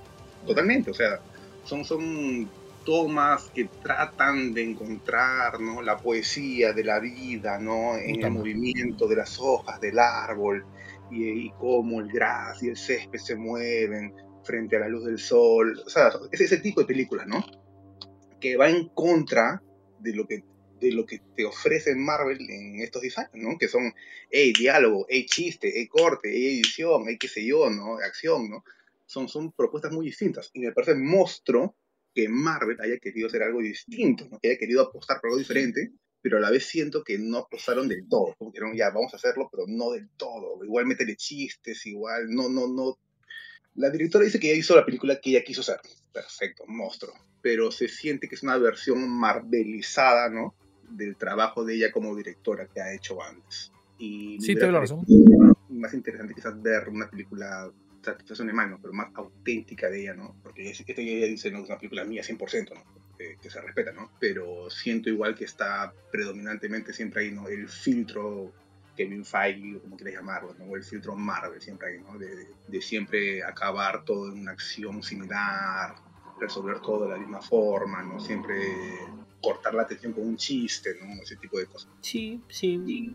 Es más, yo creo que si la peli no era de Marvel, la peli tenía un final más trágico. Claro. O por ejemplo, o sea, mira, si, si este proyecto quizás hubiese, mira, o sea, se me acaba de ocurrir, ¿no? Hubiese nacido como, como una vaina de DC, quizás hubieran dicho, "¿Sabes qué? haz lo que te dé la reverenda gana. Y ahí se hubiera sido una fumada total, ¿no? Totalmente distinta, tipo lo que hicieron con Joker, ¿no? Algo así. Claro, un Joker, un The Batman. A- a- algo en tono totalmente distinto, pero, pero más auténtico quizás, no lo sé. Creo que uno de los problemas de la película es que justamente, como ustedes mencionan Joker, etcétera, esta película tiene demasiados personajes. Tiene demasiados personajes centrados, o sea, son- creo que son, ¿cuántos? ¿Siete? Sí, no sé, por ahí. No, es, y claro, 10.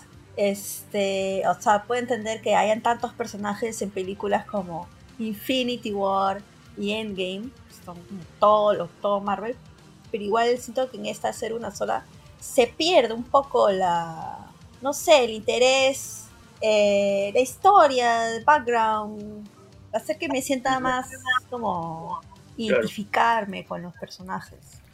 Claro, pues porque en las otras ya estaban desarrollados o tú ya los conocías. En cambio aquí pues en, Claro. en una película presentarte a los 10 de arranque y tener que empatizar o tratar de empatizar con alguno de los arcos de ellos. O sea, sí es complicado. Y curiosamente en esa película los principales son creo que los que tienen menos que decir, ¿no? Son los Cersei, ¿cuál era su rollo? Cersei era que le gustaba, le- o sea, su rollo era de que quería encajar con la humanidad, lo cual está haciendo y le gusta vivir en, con los humanos y la tierra, desde que llegó a 7000 años. O sea, es su rollo. Más chévere O sea, me está parecía, chill. más chévere me parecía Fastos, ¿no? El, el Fastos era el, el, el, el- el que Fastos. estaba- el que estaba, Fastos, ¿no? Que estaba casado, que tiene una familia, ¿no? Claro. Claro, que también, es, que también es un personaje bien interesante por el riesgo, ¿no? Claro, pero, pero él aparece que a la hora, a la hora y 15, o sea, algo así, o sea, No, Reaparece, esa palabra. o sea, todos aparecen al inicio, pero Sí, o sea, pero su, su, esa rollo con su familia, y su hijo, y su la esposo. mitad de la pela. y ¿no? Por ahí sí. claro. Sí. Y eso, para mí ahí cobra un poco de vida la película, ¿no? Porque estás conociendo a alguien más humano, o sea, alguien que tiene una vida, o sea, alguien que en verdad o sea, tiene algo que está en verdad arriesgando. Fastos, veas tu personaje. El, el ayudante de Kingo, el, el que grababa todo. Ah, mayordomo, buenazo. Me acuerdo, ese mataba. Ese, ese es el personaje con el que me identificó. La verdad. A mí me encantó Sprite. La chica es muy adorable. Yo detesté es a Sprite. pues. Al final me pareció súper pesada. Igual que a Icarus. Al final los dos me cayeron bien pesados. Daniela, ¿qué decías? No, que, que Sprite me pareció adorable, o sea, sí lo entiendo. Me siguen pidiendo DNI para poder comprar tragos en Tambo, es un poco frustrante. Entonces digamos que ahí sí puedo empatizar con ella. Pero, no sé, la chica me parece adorable, parece un duende de verdad, toda linda con su cabello todo cortito. Claro, irlandesa, pues, ¿no?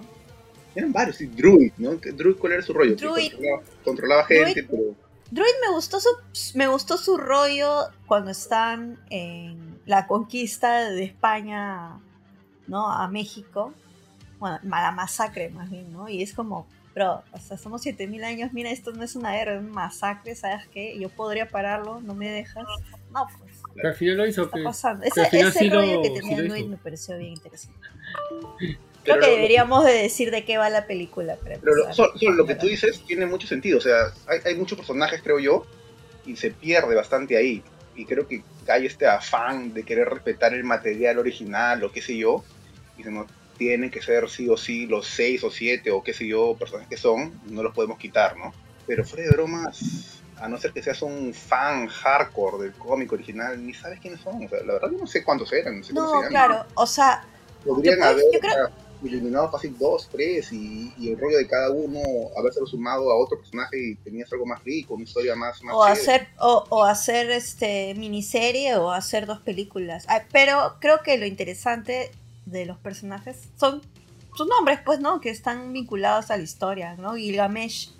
Yo estaba era cuando dije ah Gilgamesh Gilgamesh el de la, la primera historia de, héroes Gilgamesh no me pareció eso me pareció como interesante si es que no sabes de Eternas como yo no es como ah wow Gilgamesh Icarus de la leyenda de Ícaro no Tena que se supone que es Atina este que son son personajes que aparecen en las historias del mundo real yo entendí el rollo de Cersei, o sea, más o menos yendo en, el orden que tenemos acá en la pauta.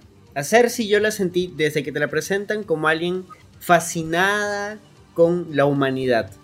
De hecho, cuando llegan a la Tierra al inicio de la película, ella dice, está con Icaris al, al- al costado y le dice, no es hermoso, no, no es bello.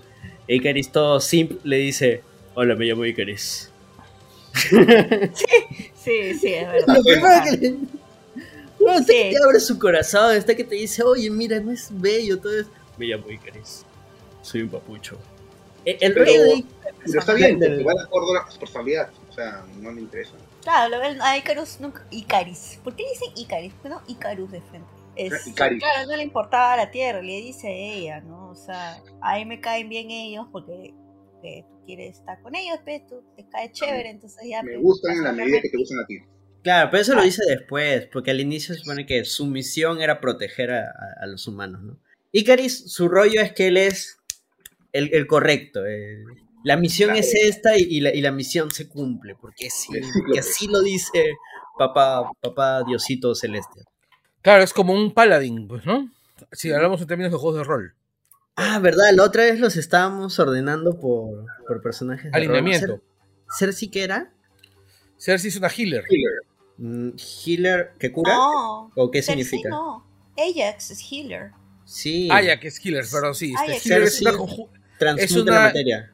es una conjuradora. claro Una conjuradora. Icaris es paladín. Ya. Kingo Eh, es, Es el, un fighter. Es un fighter. es el que más se adaptó al, al- a la humanidad.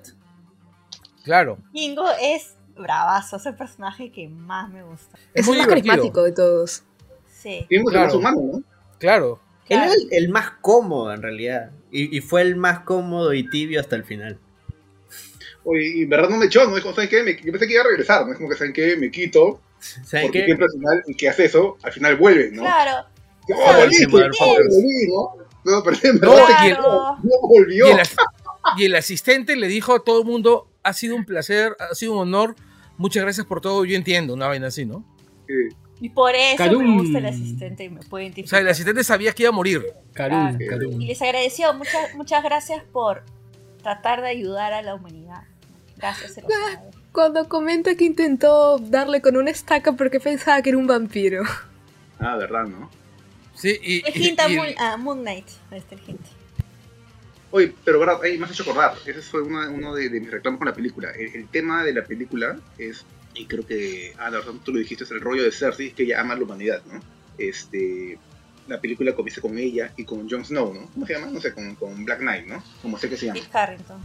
Con Kit Harrington. Yo creo que la película hubiera sido mejor si Kit Harrington los hubiera acompañado por toda la película. Porque él hubiera sido el punto de Sí. vista Bueno, hay un punto en la pauta sobre eso. ¿eh? que, que- reaccionaba a todo este mundo nuevo. Era como que. ¡ah! la nave, ¿no? Pero, o sea, Pero eso- tipo Doctor Who, que tiene su compañero y el compañero es el que, te, el que te muestra todo a través de los ojos del compañero, hubiera funcionado en ese papel, ¿no? Ya, pero hay un punto en la pauta para eso. Ma- más adelante regresamos con, con el caballero Niga. Ahora, si sigamos con, con los personajes, este, nos habíamos quedado en Kingo. De ahí sigue este Sprite. Que, ¿Cuál era el rollo? El rollo de Sprite es uno de los menos desarrollados. O sea, estaba enamorada de. Estoy enamorada de Ikari, sí. Claro, No, o sea, pero- su- no, pero como dijo Daniela, el rollo era de que no podía crecer. Y que Claro, como la no puedes así. crecer y quieres estar con, con alguien, pucha, solo En te quedan los pervertidos y pedófilos. pues.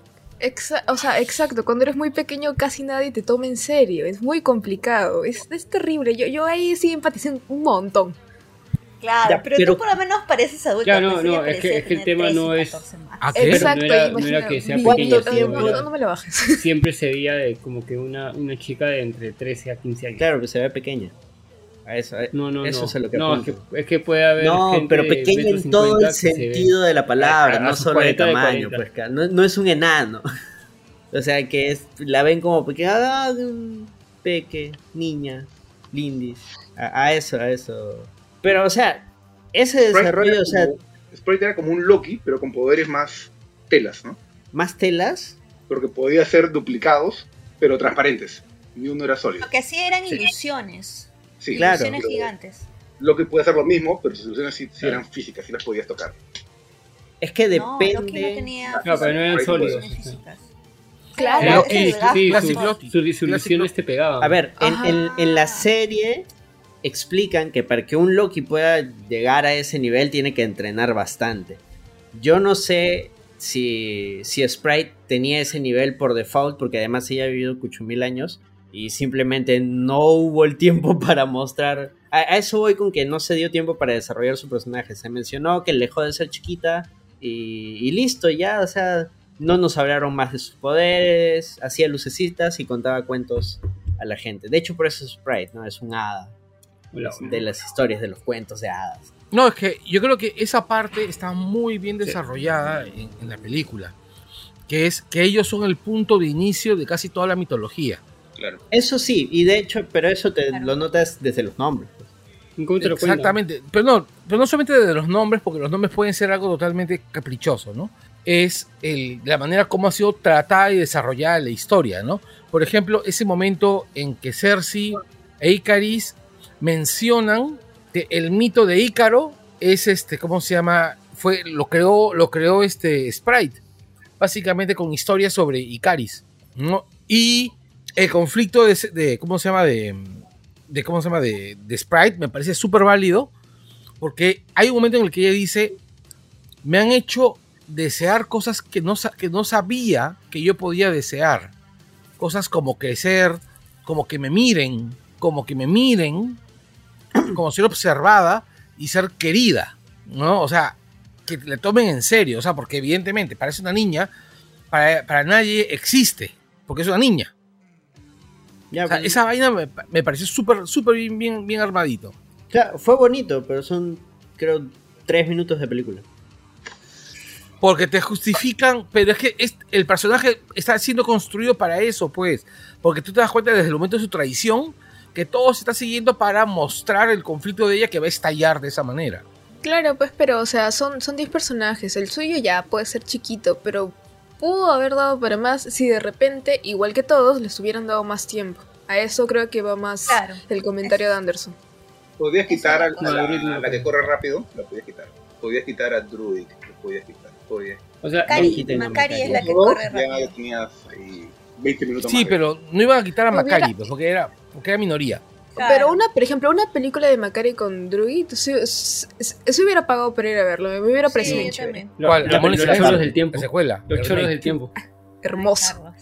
Este, claro, esa, esa o sea, Macari como que está un poco, no, no es, pero ella no tiene problemas, que digamos, ¿no? O sea, O sea, está desconectado Conflictos. en general. está Claro, desconectada, ese no sí, un- importa, no tenía tiene un- problema. va y viene. Si un, si un Todos personaje tienen tiene problemas, conflictos. no tiene conflicto. Si no tiene conflicto. La no historia, le la, la historia de amor de ella, la historia de amor de ella con Druid, por ejemplo, te la plantean desde la Edad Media o desde la Edad Antigua, pero no te enteras qué pasó, no te enteras si, si hubo mecha. Después cuando se encuentran, apenas se miran, se, se dan su coqueteadita a distancia y no ves más. No, O sea, no a distancia, No, sí es se acerca. Sí, La No, pues, le dice mi, mi lady, mi. Pero me estoy mi refiriendo a, ¿eh? pero me estoy Pero refiriendo a que que no- se desarrolla, o sea, no, no se queda- Exactamente. Pero, Claro, pero, no hay pero te dan, pero te dan suficientes hints para saber que sí hay algo ahí y que hubo Que algo siguen, ahí. Y que que, siguen. probablemente siguen, pero que es light, pues no es esta bronca en- como, no es este amor denso y dramático entre Ícaro, Icarus y Ikari. Ah, Y este Cersei, ¿no? Que es como que más Más No denso, están ellos son más chill. Claro, ellos son mucho más chill, porque saben que van a ir miles de años, entonces chill. Aparte que ella puede viajar a todas partes del mundo cuando le dé la gana. Ya, pues, Sí. ay. Y creo que la más chill es ella, en realidad. me gusta el efecto que le hacen para correr. Sí, es bien chévere. Siendo la más chill, es la que le hace una de las más chéveres. Se dijo lo que se tenía que decir. Sí, así es. Lo que sí tengo que decir Disney es que los subtítulos para su seña de manos están incompletos. O a veces a mí no me aparecían. Bueno, los subtítulos en ni en inglés general. ni en español. ¿Tú lees este, tú lees lenguaje de, de señas? No, pues, pero cuando ella Es hace su igual lenguaje de señas diferente. no sale, a veces no sale el subtítulo. Entonces, ¿cómo Ah, yo puedo decir lo que le está diciendo al otro? Porque sí le contestan. No, no, entonces, o corta, o ponen una parte y después se corta el subtítulo. Y le he probado en inglés y le he probado en español. Y siempre, nunca lo subtitulan completamente.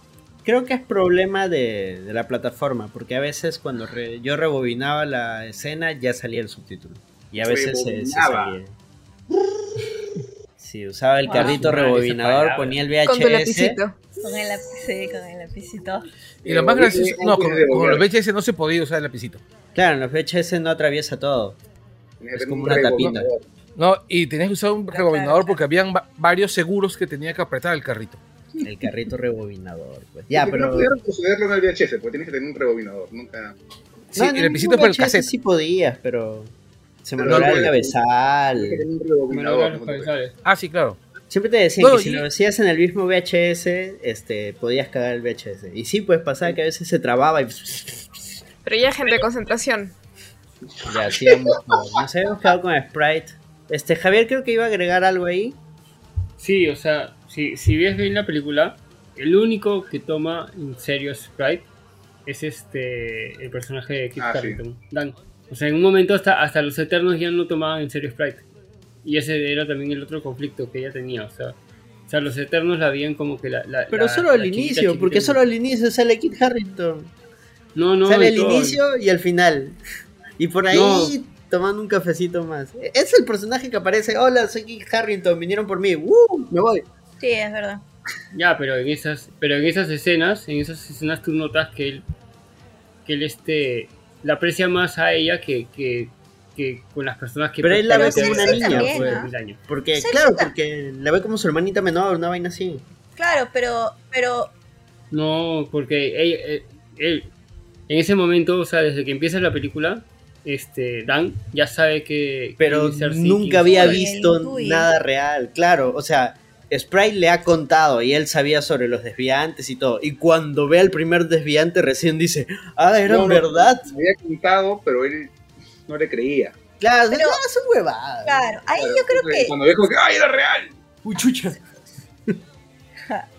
o sea, los que yo creo que le toman en serio son Cersei y Ajax, Ajax, porque Cersei le escucha cuando le, le, da consejos sobre si se debe de, mo- de mover con Kikar Harrington o no.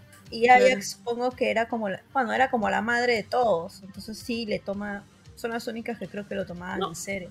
Otro que la quería bastante. película, cuando van a la casa de Salma Hayek y recuerdan un flashback rapidito de Salma bailando con Sprite. Claro. Esa es muy Que es. Y Es escena es muy, eh, exactamente. Lo que pasa y es aquí donde yo, yo- donde yo rompo una lanza a favor de la pela y siento que es una pela que tiene un montón de puntos rescatables desperdigados por todo el- por toda la película. Ese es el problema, y eso es lo que me da un poco de pena, porque hay- esos momentos donde tú puedes vislumbrar, ya, esta era la película. O sea, Exacto. Yo creo que. Y definitivamente hay algo que nosotros no hemos visto, hay algo que nos hemos perdido, que definitivamente pasa por la mesa de mezclas, ¿no?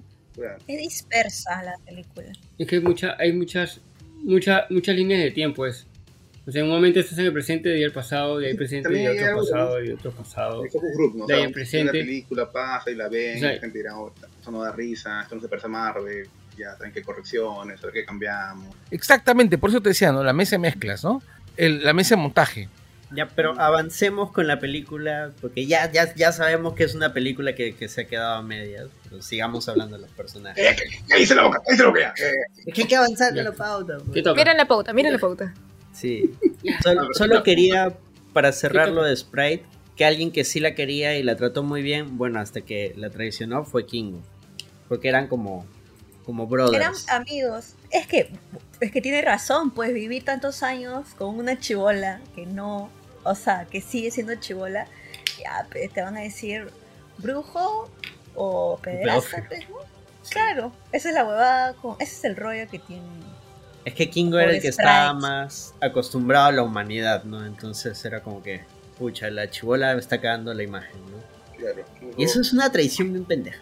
Claro, le- o sea, lo conversas, pues, ¿no? En vez de largarte. pues. Mm, Ya bueno, siguiente Claro, personaje. espérate, espérate. Yo no recuerdo dale. bien eso. No recuerdo bien eso. Ah, porque estaban en, el estaban en el avión, creo, o no sé, no me acuerdo cómo era, que Sprite quería seguir viviendo con él y él dice, no puedes porque todo el mundo te ve que no envejeces y como tú nunca envejeces me obligas a mí a moverme a otros lados. No puedo quedarme en un solo lado mucho tiempo porque todos van a decir, ¿por qué esta niña no crece? Claro. Yo quiero Le, dice que la, Me recuerda. la abandonó, la abandonó en Mesopotamia, no sé, un, un- un sitio histórico conocido. Me recuerda esta película este, en europea de una niña que era un vampiro que se enamora de su vecino. Este, ah, Sí, claro. Don't let- Ah, esa película es bien paja. ajá, más o menos por. Pero igual Oh, es súper oh. triste, pobrecita. Ella es la víctima de Entrevista con el vampiro, pues, ¿no? No, la no. chivola, por ejemplo. Don't Claro. let the white one in. Ujú. Sí, en esos dos, esos son dos ejemplos de, de personaje niño que no crece. Y ahora sí, sigamos con Fastos. ¿Ves tu personaje? Los Fastos y los Furious. ¿No? ¿No? ¿Nadie? Fastos, la escena más bonita que tiene es cuando, este, es cuando llora por, por la humanidad, por lo de la bomba atómica. Claro. Cuando se da cuenta Claro. que es, es que Fastos tenía otra fascinación por la humanidad. Mientras Cersei los amaba, les parecía impresionante todo lo que podían hacer los humanos. Fastos, le- como es un tecnópata, eh, le parecía, es el tecnosambo, le parecía alucinante todo lo que él podía hacer por la humanidad. Toda la serie de avances tecnológicos que podía hacer por ellos. Ya sé que no lo pueden ver quien esté escuchando el podcast, pero a Carlos le cambió la cara después del comentario de Anderson. Se le está levantando una ceja sola. El. Tecnosambo es este, parte de, del Lord de Langoy. Ya habíamos Sí, claro. mencionado el Tecnosambo anteriormente. El tecno- ¿Sabes que había olvidado ese chiste? Digo, ¿cuándo salió ese, ese chiste? Es por lo menos cinco años. Sí, no, no, tampoco tanto. Tres años ser. Ya ni me acuerdo de qué estábamos hablando. pero El- la otra cosa con los Eternals que creo justo que acaban de mencionar a Fasto, creo que es más de que todos los Eternals siempre lo han visto a los humanos como los otros, pero Cersei siempre los ha visto como iguales. Cersei, ¿no? Ujú. Como iguales, Sí. ¿no? Es como yo puedo aprender de ellos, ellos pueden aprender de mí. En cambio, nosotros es como, ya pues, ¿no? Que también supongo que es que Ajax no quería que se enamoren de la humanidad justamente para porque van a terminar destruyéndolo, ¿no? Entonces por eso siempre ha habido esa eh, pared que ella construyó entre los Eternals y los humanos. Bueno, yo creo que ahí, por ejemplo, con, con Fastos, ocurre que él siempre los vio como una especie con posibilidad, ¿no? O sea, él no veía lo que eran, sino lo que podían ser. ¿Sabes? Y es, Claro. Y, y es uno de los motivos por los cuales él termina formando una familia. Porque tenía fe, tenía fe en la humanidad. Porque podía sentir amor, además. Linda familia, bro. Claro, ¿cuál era su poder? Era poder de la construcción. Sí, claro, él era. Creaba tecnología. Él era John Stuart Gordon. Poder de la, intel- de la... Era el ingeniero, el inventor. Claro. Era ¿Bob John el constructor? No, John Stewart, el linterna verde este, que era arquitecto y que siempre sus constructos eran máquinas. Mm. Es que eso era en los cómics, pues en la serie es un milico. Era que Después lo reconciliaron y le hicieron arquitecto y milico. Mm. Mira, ha- hay un rollo en general en Eternals, en general, de su visión hacia la humanidad, así como, como tal vez lo podría ver en Invencible con este Omniman y la humanidad. ¿Se acuerdan Ya, ese momento sí. cuando Omniman dice, es que para mí son como animalitos, son como mascotas? Pero que Claro, no. No, no, no hablo de fastos, hablo en general, la idea de los eternos al final cuál era, proteger a la humanidad porque eventualmente ibas a ser alimento de, un, de un bebé celestial. O sea, si hay un rollo como que son ganado por el matadero al final, ¿no? O sea, son bonitos, son todo esto, pero no te deberías involucrar, que era también el rollo Viltrumita, ¿no? O sea, las sociedades que vamos a conquistar pueden ser muy geniales y todo, pero no te tienes que en- enrollar con ellos porque al final van a servir al gran imperio Viltrumita. Sí, es Pero en el verdad, caso- sí, pues. En el caso de los Eternos creo que les da igual, ¿no? Porque al final igual les lavaban el cerebro, ¿no? Claro, en el caso de ellos es- Claro. se van a morir, o sea, no, no se Claro, y involucren se- porque... Y, se, y sí se involucra, pues, ¿no? Porque Tina, cuando tiene sus flashbacks, siempre dice, es demasiado tarde, ya todos vamos a morir. Quiere decir Ah, que ella recordaba todo, ¿no? Ella no sabían todo. lo que iba a pasar hasta el final, ¿no? Y que, y que ya no podían hacer nada porque se iba a destruir la Tierra, el planeta donde estaban. Como que sí llegan A involucrarse y tratar de salvar. Chévere. Hay, hay un pequeño paréntesis. ¿Por, por qué los Celestials le dieron la capacidad de sentir sentimientos? ¿No era más fácil hacerlo sin sentimientos? ¿Los sentimientos estaban baratos en la fábrica de- porque- de, de Eternos? Es que si no, ¿cómo los protegen a la humanidad si no pueden entenderlos? Claro. Mm, Aparte porque también tenían que guiar la evolución de la humanidad. y para, Para eso poder necesitas darle- emociones. Exactamente. Mm, algo que no entienden los economistas. No, no, no todos los economistas, solamente algunos, los más idiotas. sí, sigamos con, con los personajes. Bueno, de Macari ya hablamos. Porque Macari, como dicen, no tiene mucho conflicto en la película en realidad. Claro. Y como dijo Carlos, a mí me gusta también el efecto que le han puesto como, como velocista. Y estaba cansado un poco de- del efecto, ah, es veloz, hay que ver todo en cámara lenta. Puta No, ya, sí. ya basta, enough. Además, la verdad, la, la- la serie de Flash y la película y, y- y, este y las apariciones de Flash en las películas de DC me han medio agotado de ese de ese de esa cámara lenta, sí. Han hecho que me fastidie mucho.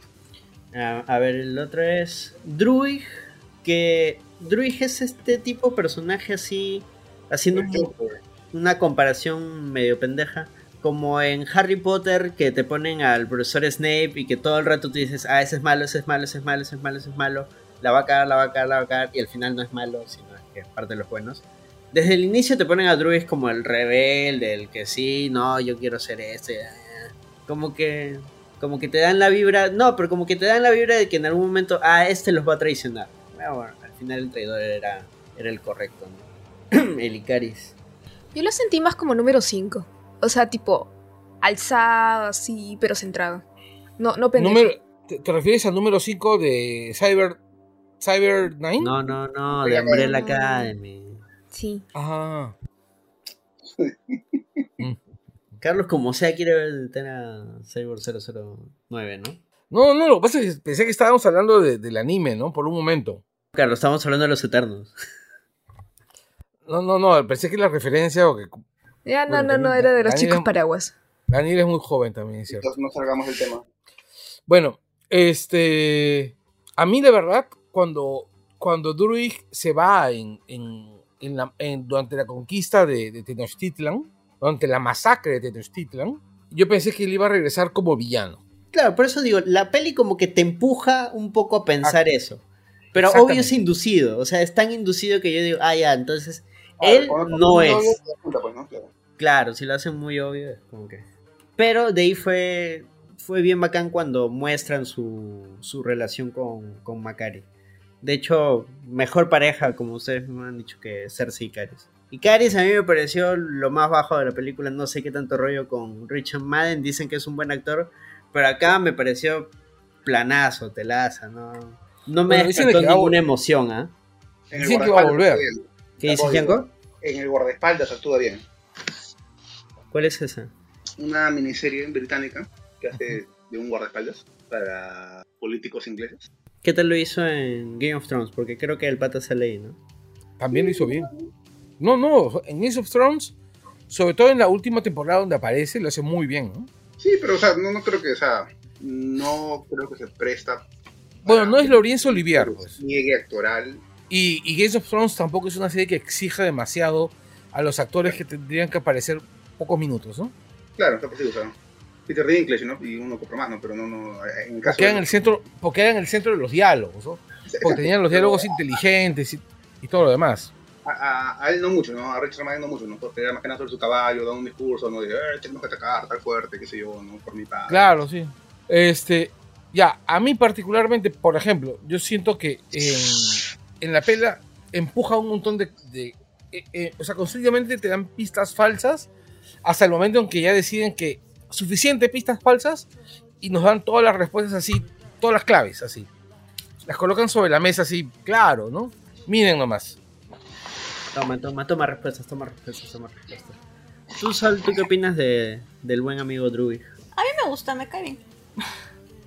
o sea, al principio, o sea, me, me gusta la escena en que él decide retirarse de los Eternos, cuando están en, en la pirámide Maya.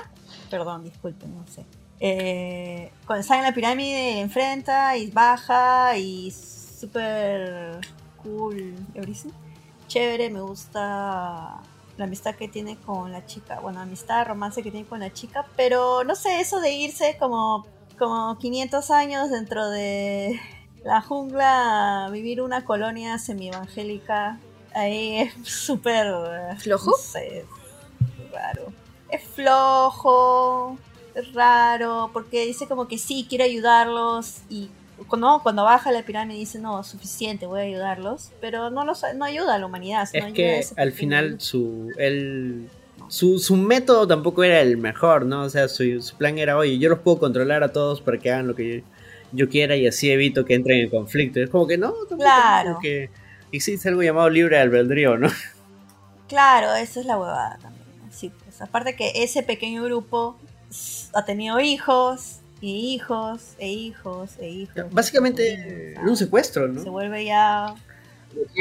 Un, un, un Claro, interesante es- cuando él creo que los libera, ¿no? De- del yugo, ¿no? De su, de su control. Y uno le dice a Druid, ¿no? Druid, ¿y ahora qué hacemos? O sea, aún cuando estaban libres, buscaban, ¿no? O sea, órdenes de parte de él, ¿no? O sea, como que, como que intencionalmente querían estar bajo su control, ¿no? Era como que no los había estado... Claro, es que han vivido tanto Sí, tiempo otro- bajo su yugo claro, que ya no saben qué hacer por sí mismos. corran, corran. ¿no? Ay, ay, se van corriendo, ¿no? La gente busca en qué creer, pues, Yanko. Claro. Ah. Concepto Así interesante. es. Y sí, pues. Y al final no sé, como que yo pensé que había muerto, ¿no? Porque parece que había muerto. No sé cuándo pueden morir los Eternos y cuándo no pueden morir los Eternos. Eso sí me, me dejó la Eternos de la morir, sí. película. Creo, creo- o sea, son inmortales a no que- ser que los mates. Algo así. Claro, pero se supone que, que, que Icaris, o sea, le hace su, su, su- no, sus infrarrojos tipo Ya. Home- Homelander y no, no muere. O sea, no- ni siquiera tiene un... ni si- o sea, ¿qué? Su armadura. Bueno, Icaris es como un Superman, No, o sea, en ¿cómo todo el es sentido, ¿no? Es invulnerable, súper fuerte, vuela, Claro, rayos es por los ojos. Eh, el resto Hasta es lo que dicen son- en la película. El resto son más vulnerables. Claro. Este, Tina puede crear este, armaduras y, y, Claro. y armas, entonces eso lo protege. Gilgamesh es el más fuerte físicamente hablando de todos, entonces es el que tiene más resistencia física. Eh, Macari sí es débil físicamente, o sea, ella corre. Escucha, o sea, en otras palabras, Ikari es Superman, tiene su Mujer Maravilla, eh, Gilgamesh es Hulk, eh, Macaris es Flash, este, Druid es Profesor X, algo así. Es Loki. Sí. No, profesor X. Más o menos. Loki es este Sprite. Sprite es Loki, no sé qué más hay. Este. Cersei. Cersei. Ahí bien, gracias. Cersei, no, Cersei, ¿cuál era su poder de Cersei? Ella podía Me- transmutar se la transmuta, materia. Transmuta materia, es alquimista. cosas. Transmu- transmutar la materia. Ya, entonces ella podría ser este Strange. Podría ser Strange. Y, y, y Kingo, el pata El que este... Kingo dispara. Eh, puede ser este. Se va. Ok. ¿Ah? Está bravazo. Es cu- cuando, cuando ha estado grabando deben de haberse cagado de risa. Con Sí, debe haberse Claro, cagado de risa. es un Iron Man. Claro. No, Fastos es un Iron Man. y, y el otro... Sí. Fastos es Iron Man, claro. El único que le paró el macho a Icaris. Lo hizo sufrir. Ah, verdad, ¿no? Era como que le tiraba cosas, como que minas y cosas, ¿no? Como- Es que, es que él es recontra coco, pues en esa mecha le tira las minas para distraerlo, pero él ya está armando todo un sistema para poder este someterlo. Puta, qué capo es Fastos. Y, Keres decía, ¿qué haces, Fastos? ¡Libérame, Fastos! Y él le dice, lo estoy disfrutando. Disfrutaré cortarte las Claro. alas, le dice. Buenazo. Claro, es que básicamente son. Órale. O sea, sí, pues es que también. Recuerda que Kirby ven- hace los Eternos, pero no, no se diferencia mucho de lo que ya había hecho en, en DC con, con el Quinto Mundo. Los Eternos son después del quinto mundo. Sí, claro. Mm, es básicamente lo mismo, ¿no? Sí, Exactamente, los New. ¿Y de qué otro personaje nos falta hablar? Ah, ya. He- He cambiado el orden porque justo hay un punto donde vamos a hablar de Gilgamesh y Tina exclusivamente para ellos, así que vamos a hablar primero de Ayak. Ya que estamos viendo cuáles son sus habilidades y debilidades, Ayak al final su habilidad es curar, pero en teoría era la mejor guerrera, pero no sé, no, creo que la peli no... No escrito nada. Esa es la huevada. ¿Cuándo pueden morir y cuándo no pueden morir? Se supone que, no sé, pues, o sea, se supone que ella los cura a todos todo el tiempo cada vez que se hacen que que puede pero curar, ¿no? o sea, Pero tiene como que millones de millones. Claro. Claro, pero ella pudo, pudo, hay una escena en que ella, por unos segundos, bueno, por un minuto, puede con Tina, ¿no? O sea, le, le- le Es hace el es par que por eso unos- se unos- supone que es la guerrera más hábil de, de la historia. De hecho, ese es el rollo de ella que en, en la mitología a la cual pertenece. Pero en la película no te lo muestran como una guerrera, eh, más como una mamá. Una curadora. Claro, eh, es Ah, Claro, es encanto. como la mamá. Con Arison, Arison se llamaba, ¿no? Sí, La que hace los pastelitos para curarte. Eso es. claro. Es e- Eternals, el, el encanto de- del MCU. A mí, la verdad, este. Digamos que Ayak es el personaje que me cayó un poquito bomba. Porque es una mamá, pues. No es porque sea una mamá.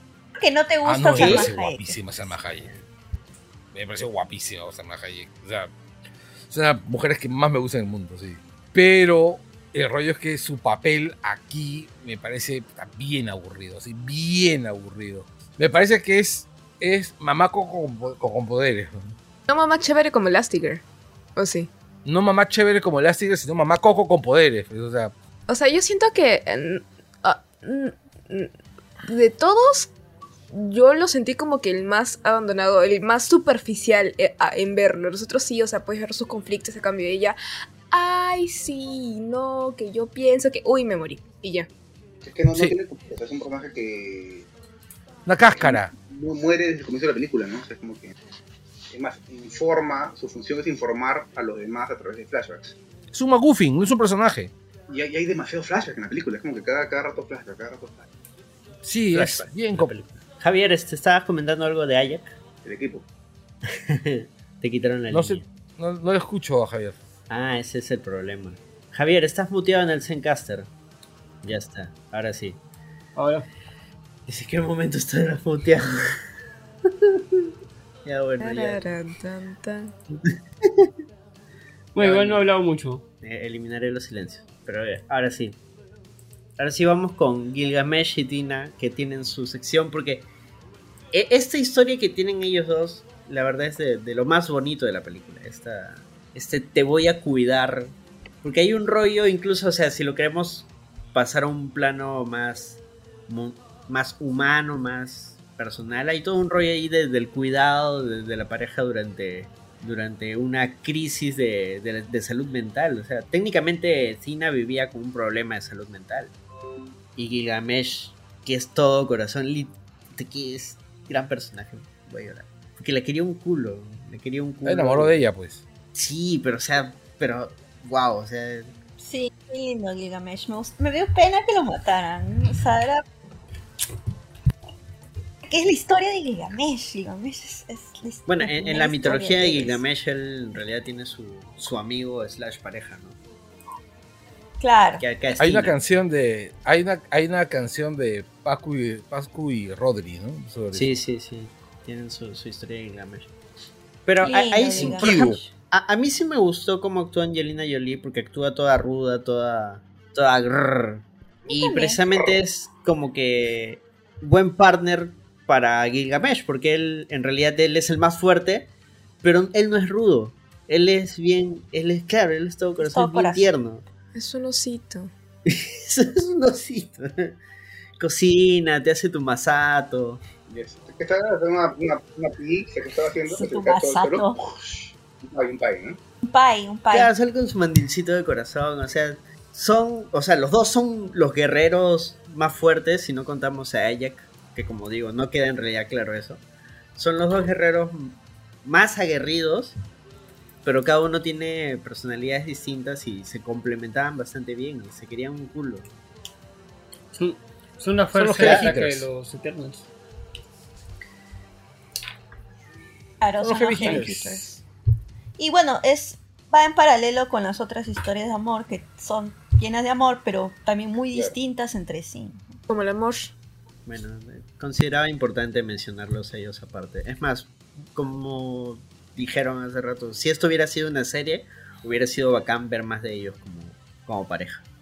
Sí, hubiera sido. Claro, pero son, Es no que- son pareja necesariamente. O sea, porque Gilgamesh le ha dicho que la. O sea, no ha dicho. Le dijo que la amaba, ¿no? Que él va a proteger lo que ama. Pero no necesariamente Tina está enamorada de él. O sea, lo quiere muchísimo. Sí. Bueno, como partner. lo aprecia. sí. Como guerrero, como amigo. Claro, pero real. no necesariamente ahí hay algo romántico de parte de ella.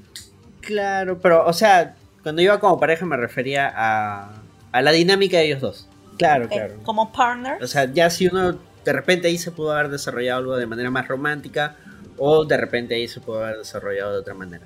Pero acá sí... De repente en los otros mundos sí Es como tuvieron una pareja algo de ancianos cuando uno le da Alzheimer y el otro lo cuida. Puta madre. ¡Hala! No, es diario de una Ah, pasión. Ya, Ah, estás tocando carne. amor. No, F, Ay, no, ya. Pero sí. ya nos rompiste. Sí, va- vamos a hablar de algo que tiene menos sentido que el amor. Los desviantes. Al final... No sé, es como que... por la hueva. Es que Los desviantes son las víctimas. Son las primeras víctimas. Sí, lo, lo porque que leí y me pareció chévere que me he dado cuenta era que los celestials tienen seis ojos, ¿no? Los Ujú. deviantes tienen cuatro y los eternos tienen dos. es que vas afinando, pero... Es como en Evangelion, pues que se supone que Kaoru es el ángel final porque es el más, el más cercano a la humanidad, ¿no? Todos los demás son monstruosos. Claro. claro. Pero volviendo al, sigamos. al tema de, de los desviantes. O sea, el, lo que no les habían dicho a ellos era que en realidad los desviantes se crearon inicialmente para controlar a la humanidad, pero luego estos empezaron a evolucionar porque los crearon así de manera un poco más salvaje y se volvieron superdepredadores, ¿no? Entonces eh, los Celestial no querían que depreden todo, solo que los protejan de otros depredadores. Entonces ellos al volverse los no- ¿Cuál era el verdadero propósito de los deviantes? Es que los, Matar otros depredadores que impidieran que las razas inteligentes de los planetas surgieran. Porque si no serían comidos por los depredadores claro, Ah, ya. Naturales, claro. Pero no solamente en la mundos, Tierra, exacto. sino en todos los Ah, planetas ya, solo- que pero ok, ok, pero Claro, cuando empezaron a matar pero- humanos, ahí entraban los eternos. claro. Claro, porque los necesitan la energía de los humanos y cómo se multiplican para poder crear la energía suficiente la- para dar a luz O sea, o o para sea, que celestial la, la, la energía de, de, De las especies inteligentes. este, de las Claro. especies inteligentes. Claro. Entonces, o sea, el desviante era el, el borrador y cuando salió mal dijeron, no, no, no, hagamos otro y ahí crearon a, lo- a los Eternos. Claro, lo cual es una forma pues terrible, ¿no? O sea, Claro, crean los Eternos para eliminar a nuestra creación No, pero- anterior. es pero- como que Dios ahorita cree pero- otros seres más perfectos que nosotros, imaginando que existiera Dios. Y diga, oye, ¿sabes qué? La cagué con los humanos, voy a mandar a otros seres más pajas y que los maten a los humanos. Listo. Claro. No, pero. eh, Eso pasó con pero Godzilla. En un momento también me, me parece que dice que, que dicen que este. O sea, este. No era que, pucha, que, que, que tenía que pasar cierto tiempo para que toda esta energía de las especies inteligentes este, haga que nazca un celestial. O sea, o sea, los desviantes creo que los tenían justo para ese tema, para que pasen este, ciertos años ya, pero en un momento parece que se volvieron ya muy depredadores. Ya. O sea, no era que, que, que del día a la mañana podía nacer un celestial también. Sí, no, pero es ¿no? que el, el tema de, de- de los desviantes es más simple. O sea, era- ellos tenían que proteger a la humanidad, pero llegó un punto en el que ellos evolucionaron como especie y al no tener depredadores, como lo explica Cersei al inicio de la película, cuando un depredador no tiene depredadores, se vuelve un super depredador y pone en riesgo a las demás especies. Apex. Apex Predator. Apex. A, a mí lo que no me gustó mucho fue el diseño visual de los deviantes, que son como que medio brillosos y escamosos. Sí, no. No, a mí tampoco. Sí. Parecen Súper genéricos. Lo hago con plastilina. Llamaron al sobrino Kevin Feige. Haz un monstruo con plastilina, rápido. Medio, claro. Bueno, en los cómics, ¿cómo en los son? cómics son como los Eternals, pero un poco No, más feitos, más trolls, deformes. Son como trolls, todos feos. Como que- Claro, son Como como, Thanos. orcos, Thanos. trolls. Thanos es un Deviant, Claro, en los cómics. claro. Sí, pues. No, Thanos es un Eternal. Es un Deviant. ¿Está bien? Creo que es mitad mitad. Lo que pasa es que los, rec- recuerda una cosa, los Deviants nacen de los Eternos. Hay Eternos que pueden nacer Deviants. Ya, eso en los cómics. Acá son otra raza distinta. Claro. Son una raza No distinta. me confundas, no me confundas, por favor. Ya, mira, lo que pasa es esto. En, en- en Claro, el cómic, claro. en el universo cómic, los, los Deviants nacen, nacen de los Eternos. Son, digamos, los que tienen el gen defectuoso y se convierten en criaturas feas, desagradables, y por eso son perseguidas. Básicamente es este... ¿cómo se- ¿Cuál es el término? ¿Fantasmas de la ópera? No. Es, No, no. Prácticamente, mira, suena feo, pero era así como que los eternos son Los los, nazis y los desviantes son. Lo- los celestials. feo, son los pero nazis. esa es la realidad. No, este. No, no, Y claro, los, los celestes son. No, está bien. Los celestes son los nazis, los eternos son las juventudes hitlerianas. Algo así. ok, ya. Y, y lo que practican con los, con los Deviants se llama eugenesia.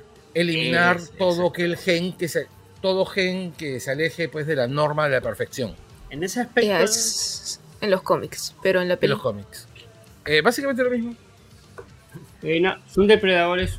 Bueno, acá, sea, acá son también dinosaurios. hay un rollo medio genético, ¿no? Porque como es un experimento fallido, eh, los celestiales, oh, ¿saben qué? Destruyanlos a todos. Pero cuando vimos que empezaron a absorber a los Eternals, es como que sí había un, una- un potencial de, de desarrollo y evolución. O sea, si les hubieran dado un chance, quizás no se volvían malos. ¿no?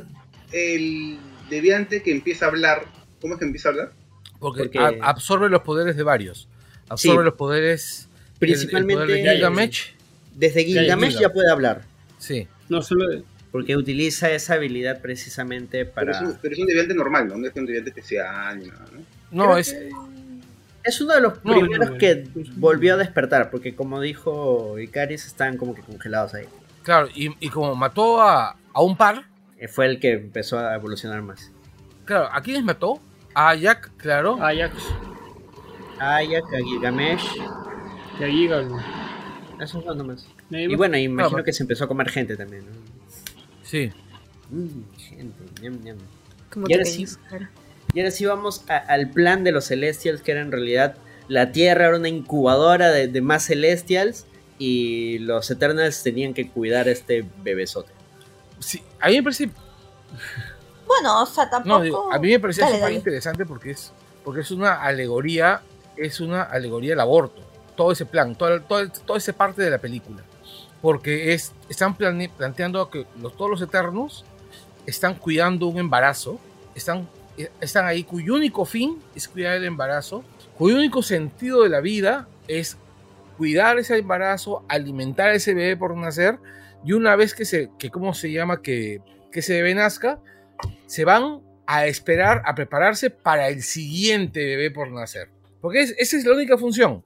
Los Eternals Es- son parteras. Exactamente. no- Son parte. Yo, lo- yo veía más al, al, al, al Celestial como que estaba naciendo de un huevo que era la Tierra.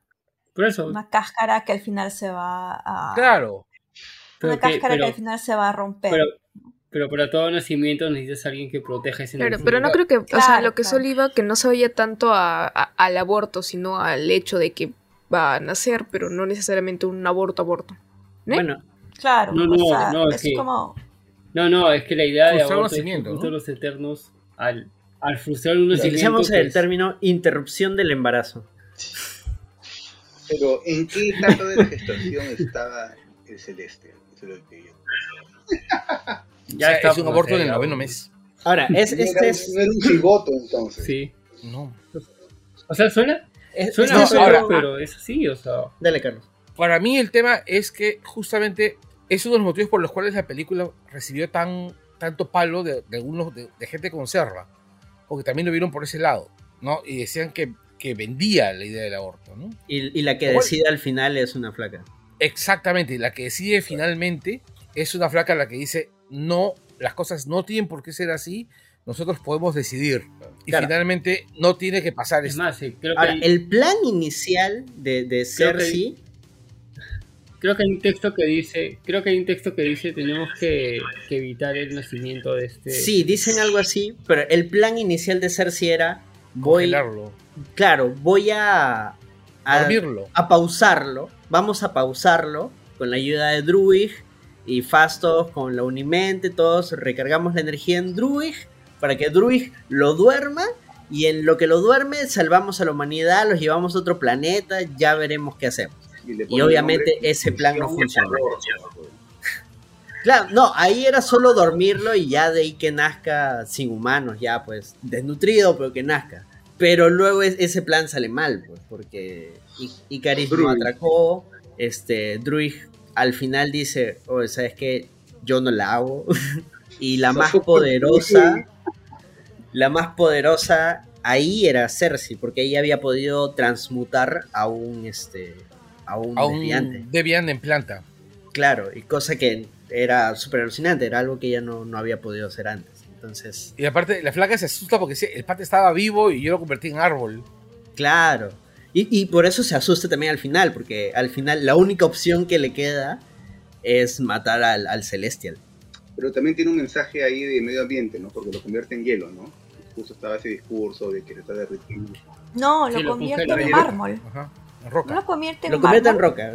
Bueno, en mármol en piedra, puede- pues, puede- en en roca, pana No, lo dicen en, en- lo dicen ahí en el Dos en, el- en la peli dicen lo Los convierte en roca.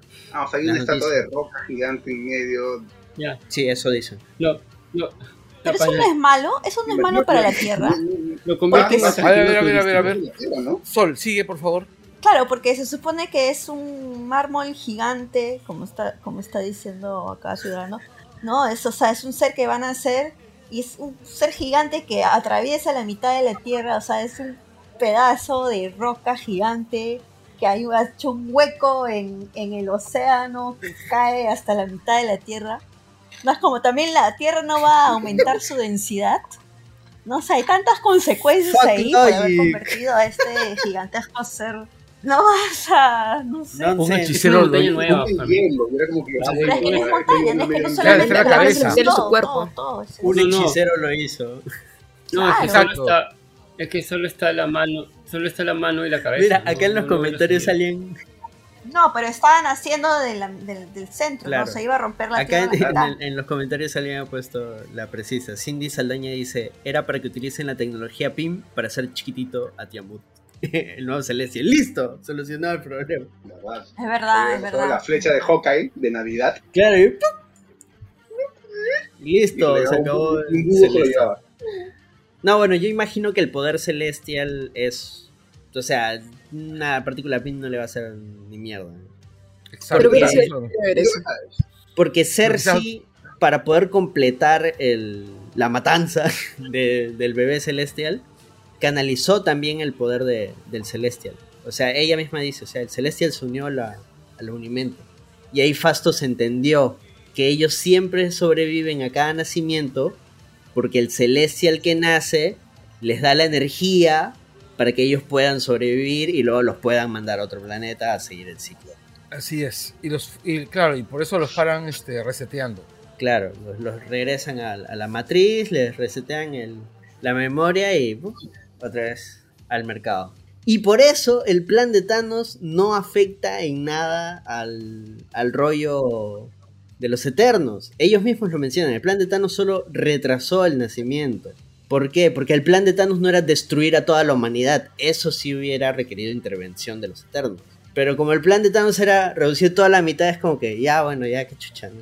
La mitad ya. Ya, Vamos el- a demorar el- cinco años más. El tema con el plan Claro. de Thanos es que el plan de Ta- es que cuando la Tierra revierte el blip, eh, la cantidad de energía Más sí rico, la-. Sí disparó, no, la, la cantidad de energía sí disparó al el, el- el nacimiento. Claro, no, pero es que la, la- la gente dice, ¿por qué los Eternos no intervinieron cuando atacó a Thanos? Sencillo, pues, porque el plan de Thanos no era destruir la humanidad. Era solo reducir a la mitad. No- y no solo en la Tierra, sino en todo el universo. Si el plan, si el plan de Thanos en Claro. Endgame hubiese tenido éxito, ¿no? Ahí Claro, estaríamos porque en Endgame sí quería bajarse todo. Claro, ahí Como sí. ya me llegó. Ahí, Ese es otro Claro, Thanos, claro. Y bueno, ahí viene también, hablando de Thanos, uno de mis cantantes favoritos. Harry Styles. De perra loca, sí. Yes. Star Fox. Sí, así es. Que es Star hermano Fox. de Thanos, ¿no? Sí. Dicho sea de paso. rey de Titán actualmente, hermano de Thanos. Y en los cómics... Bueno, ya no hay No, titán. pero Pip el troll lo No presenta así, Titán. pues. En el MCU. Lo presenta Sí, como el rey de Titán. Eros, Bueno. príncipe, ¿no? Claro, fácil, fácil han reconstruido Titán. Eros. Mm, interesante. También. Eros, que en los cómics es un violador, Eros. hijo de puta. Bueno, Pero no creo que adapten esa parte del personaje. No creo que No. Harry haya aceptado esas cosas. Dudo que a Exacto. Harry Styles. ¿no? Ni cagando. Sí, no- Pero sí va a ser un Casanova. Claro, Casanova va a ser, pero lo otro no. Va a ser un no Casanova. van a desarrollar el- en el MCU. Marvel no, no No, está preparado. lo dudo, lo dudo, lo dudo. Si no mencionaban la pedofilia con Sprite, dudo que. Bueno, es que ahí se acogen del rollo de, bueno, tiene 8000 años. bueno. Huevadas, Marvel, huevadas. Sí. Pero ahora sí. sí, sí, sí. Ahora sí. Oye, ahora, verdad, el otro día estaba, estaba viendo este y en el, en el orden cronológico del, del UCM, este Eternos está después de Chanchi y antes de Hawkeye. Antes de Hawkeye, O sea, para Hawkeye ya debería estar ese. Es Chanchi, Ah, esa estatua, ese atractivo turístico. o sea, en el mundo de Hawkeye ya hay un gigante de mármol Y- en el medio del océano. Y tienen Sí, problemas con el mar. Igual que No, Spider-Man. Es antes. ¿Cómo no tienen tsunamis? No, Spider-Man, Spider-Man es pero- justo en es- es- sí, es por- Spider-Man Sí. cuando termina es justo cuando está terminando Hawkeye. La batalla del árbol Más o menos por ahí, por la nieve. No, no, por la nieve no. Por la alerta que él recibe en su celular. Que hay este. Hay gente armada. Bueno, pero es cerca de. Ah, ya, claro, claro. No, pero justo es sí, sí. Hawkeye, pues. Claro, ese es Hawkeye. Sí, pues, claro. Sí, sí, sí.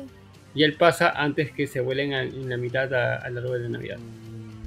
Puede ser, pero si no Spider-Man hubiera ayudado. Pero entonces ha pasado un montón de tiempo desde el final, Es que es Sony. o sea, desde la mecha final de No Way Home y esa escena de ya Peter en su nueva vida.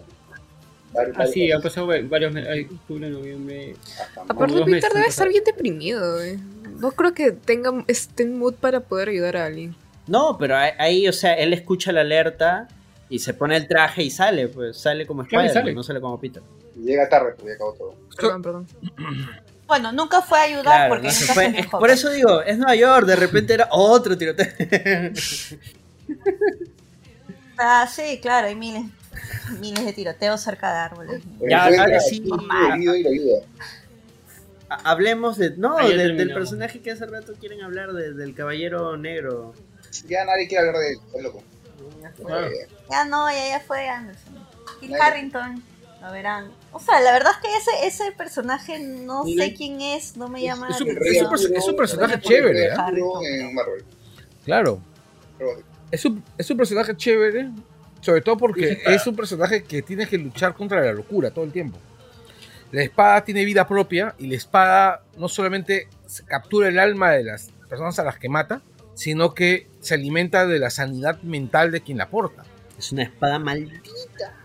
Ah, qué fuerte. Como un- Eh, sí, claro, es, es este, basi- claro. Los dos que-.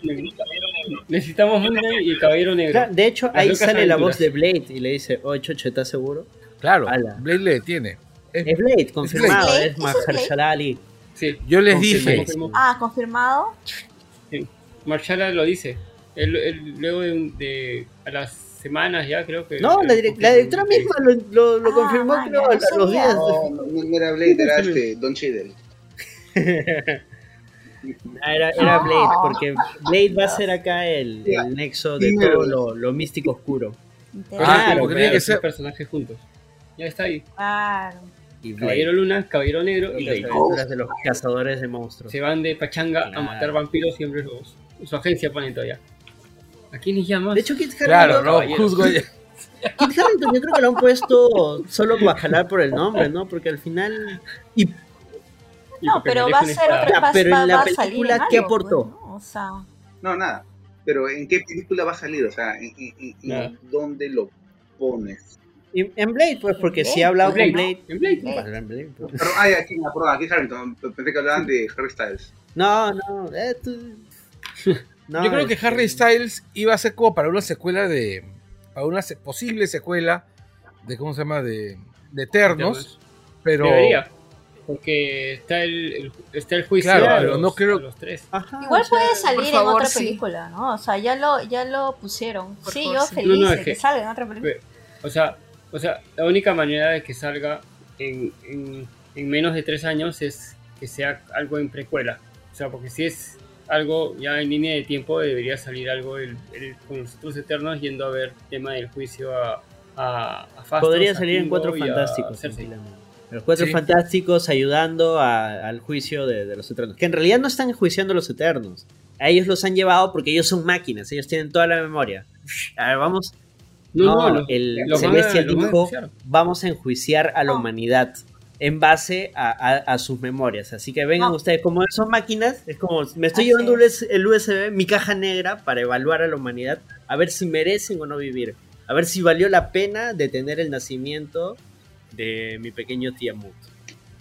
Si no valió la Claro. pena, Exactamente. GG la humanidad. Y, y a ellos y ahí los te- resetean, porque y- al final hay, son máquinas. ¿no? Claro, y, y además, ¿a quiénes manda, ¿a quién mandarían para hacer el GG de la humanidad? Ah, no se me ocurre. Galactus. Listo. No se me ocurre. Todo encaja. Así Todo es. tiene sentido. El único que está en, eh, el único que está en juicios intergalácticos es Reed Richards. Listo, Ahí encaja. Ya, o sea, verás a Eternos en el año 2028, 2029. Porque Tal- tal vez. Estamos hablando cómo va a pasar en menos de 6 años. Sí, más o menos. Sí. O quién sabe, la escena post de los Cuatro Fantásticos es Eternos 2. Claro, puede ser también. Uno nunca sabe. Es Creo que, eso de intergaláctico con Richard suena a, a idea, ¿no? Para secuela, ¿no? De Cuatro Fantásticos. puede Para ser, pero- claro. Cuatro fantásticos te los presentan, no sé, contra el hombre topo y termina en que llega Star Fox y dice: Me han dicho que eres un genio, te necesitamos para un juicio. Eres un genio en leyes, ¿no? En leyes de la física. De la- Pero ahora sí, ya, ya con eso ya podemos cerrar el, el programa. Ha estado divertido, ¿eh? ha Sí, estamos más sí, divertido sí, que la la película. A medianoche. No. no, a mí también me Este- ha gustado, ¿eh? ¿Para qué voy a decir que no? Ay, me, me- me ha gustado mucho la peli. No, no es perfecta, tiene bajo puntaje, pero... eh, salud. Pudo ser Thor 2, Tal. pero no lo Ah, dice, O sea, Salud. tiene muchas cosas que pudo haber sido, o sea, pudo haber sido peor, pero no lo fue. Es una película que pasa con 12, 13. La dominguera, pe, la dominguera. El zapping. Para ponerla de fondo mientras chambeas. Eso es lo que hice hoy día. La puse de fondo, iba escuchando, eh, iba chambeando. eh, Chill, Bueno. tranquilo. Oye, mira. Y está, justo está en Disney Plus también y es, es una de las pocas películas de origen. Ah, y es- ha sido de las películas más vistas en Disney Plus, por cierto. Mm. En Dos millones cinco días. de personas en la primera Sí, semana. cinco días, según San Ah, Mateo. ¿en cinco días fue? Estados El Unidos. pata que hacía de mayordomo hackeó la cuenta de Disney Plus y eso pues. Oye, deben liberar eh, el Kingo Cat, weón. El Kingo Cat. Todas las, las grabaciones de, de- del pata. Claro. Eso deberían Claro. sacar, como un material adicional. Sería paja. Bueno, Bueno, todavía no sacan el, el Marvel Unidos, esa vaina que sacan ¿no? de rato en rato. Lo están No, sacando más que nada para las series. exacto, para las series. Para que te También para las ¿ah? No, porque hay uno de, hay uno de Chanchi. El último que Bueno, el de Eternals ha salido recién. La película salió la semana pasada, así que. Capaz sí. Poquito tiempo. Y hay de Black Es más, Widow. Puede Yuta, ser que lo ves, hayan. son 10 y- y- no, tiene, tiene sentido que lo hayan hecho para, para, para Shang-Chi, entonces lo podrían hacer para Eternos, ¿no? Oye, verdad, antes de cerrar. eh, termina tu idea, Carlos. A lo que voy es que son personajes poco conocidos. Ujú. Entonces tiene sen- todo el sentido de que saquen un, saquen un especial para. Un Marvel ¿Hubo cameo, de, son- ¿Hubo cameo de Stan Lee o no? No, no. No, no, No, ya no, ya está muerto, pues. Ya. No, ya no hay. GG Stanley. Ya, lo que decía. Los anillos de Shang-Chi son tecnología celestial. Sí, ¿no? Postulo eso. Me, me Ah, late, me, me es late chocolate probable. que los anillos de Shang-Chi es tecnología Chocolate, celestial. El chocolate. No Sí, necesariamente de, estos Eternals. Es tecnología celestial. Y por eso está mandando una señal. Está llamando a otros Celestials. Seguro iba a avisar de que iban a hacer el bebé. Iban a hacer el baby shower. y al final todo salió mal. Están llegando como los Reyes La Magos. familia, la familia de los celestials. Sí, puede ser. ¿no? Compré esa película. Celestials, el baby shower. No, sí, Pronto sí, sí. no, de, hecho, de hecho, es tecnología. Y tiene sentido porque la película es después Al- de Chanchi. lo, lo que me hizo pensar es que cuando Fastos hace su tecnología, y de hecho él postula una serie de anillos, una serie de brazaletes que ellos querían utilizar para el Unimente, se parece mucho a cuando Chanchi utiliza la energía de, de los Sí. brazaletes. Es muy parecido. Sí, debe ser. Sí, apoyo, apoyo completamente. Con fe, con fe. Esa es. No me Y ligó de hecho, con, deben haber otras cosas ¿no? que pueden explicarse igual, ¿no? Con tecnología. no me ligó con los Skrulls, no me ligó con Mephisto. Esta es. Esta es la buena. ¿Sabes dónde hay varias de esas cosas? En el, en el super libro que sacó Marvel hace unos meses. Mm, pero tendrían que actualizarlo. Ah, no, espera, hace unos meses dices. Entonces sí podría estar. ah. Sí, el año pasado lo sacaron. Que es hace unos meses. Ya bueno. En realidad, hace unas semanas. Es, me parece que no. Sí, No Ahora sí, algo que quisieran agregar antes de, de irnos, Daniela, Sol, nada. Cuídense, no se descuiden, sigue el COVID por ahí. Sí, tengan La mucho gente- cuidado. Sí, la gente está muriendo por COVID. Mucho Cuídense. felizmente, pero igual Sí, hay gente que sí le está pasando muy mal. sí. No hay espacio en las, no hay espacio en UCIs. Cuídense, traten de no salir. Si tienen que salir, cuídense mucho. Siempre lávense las manos, no se olviden su mascarilla. Y si llegaron hasta aquí y no han visto Eternals, denle un chance. eh, capaz les gusta y si no les gusta, GG. Pues igual la tienen que ver porque es Marvel. ¿ya? Sí, Véanse claro un resumen y escuchen este programa. Y disfruten a Harry Styles. Listo. Claro. Ya, muchas gracias, Ciudadano Pop, por estar aquí. Mira, Muchas gracias, Javier, Carlos. Muchas gracias, Sol. Daniela. Chicos. Cuídense. Gracias. Chao, chau. Adiós. Chao. Nos vemos. Chao, chao. chao, chao. chao. chao.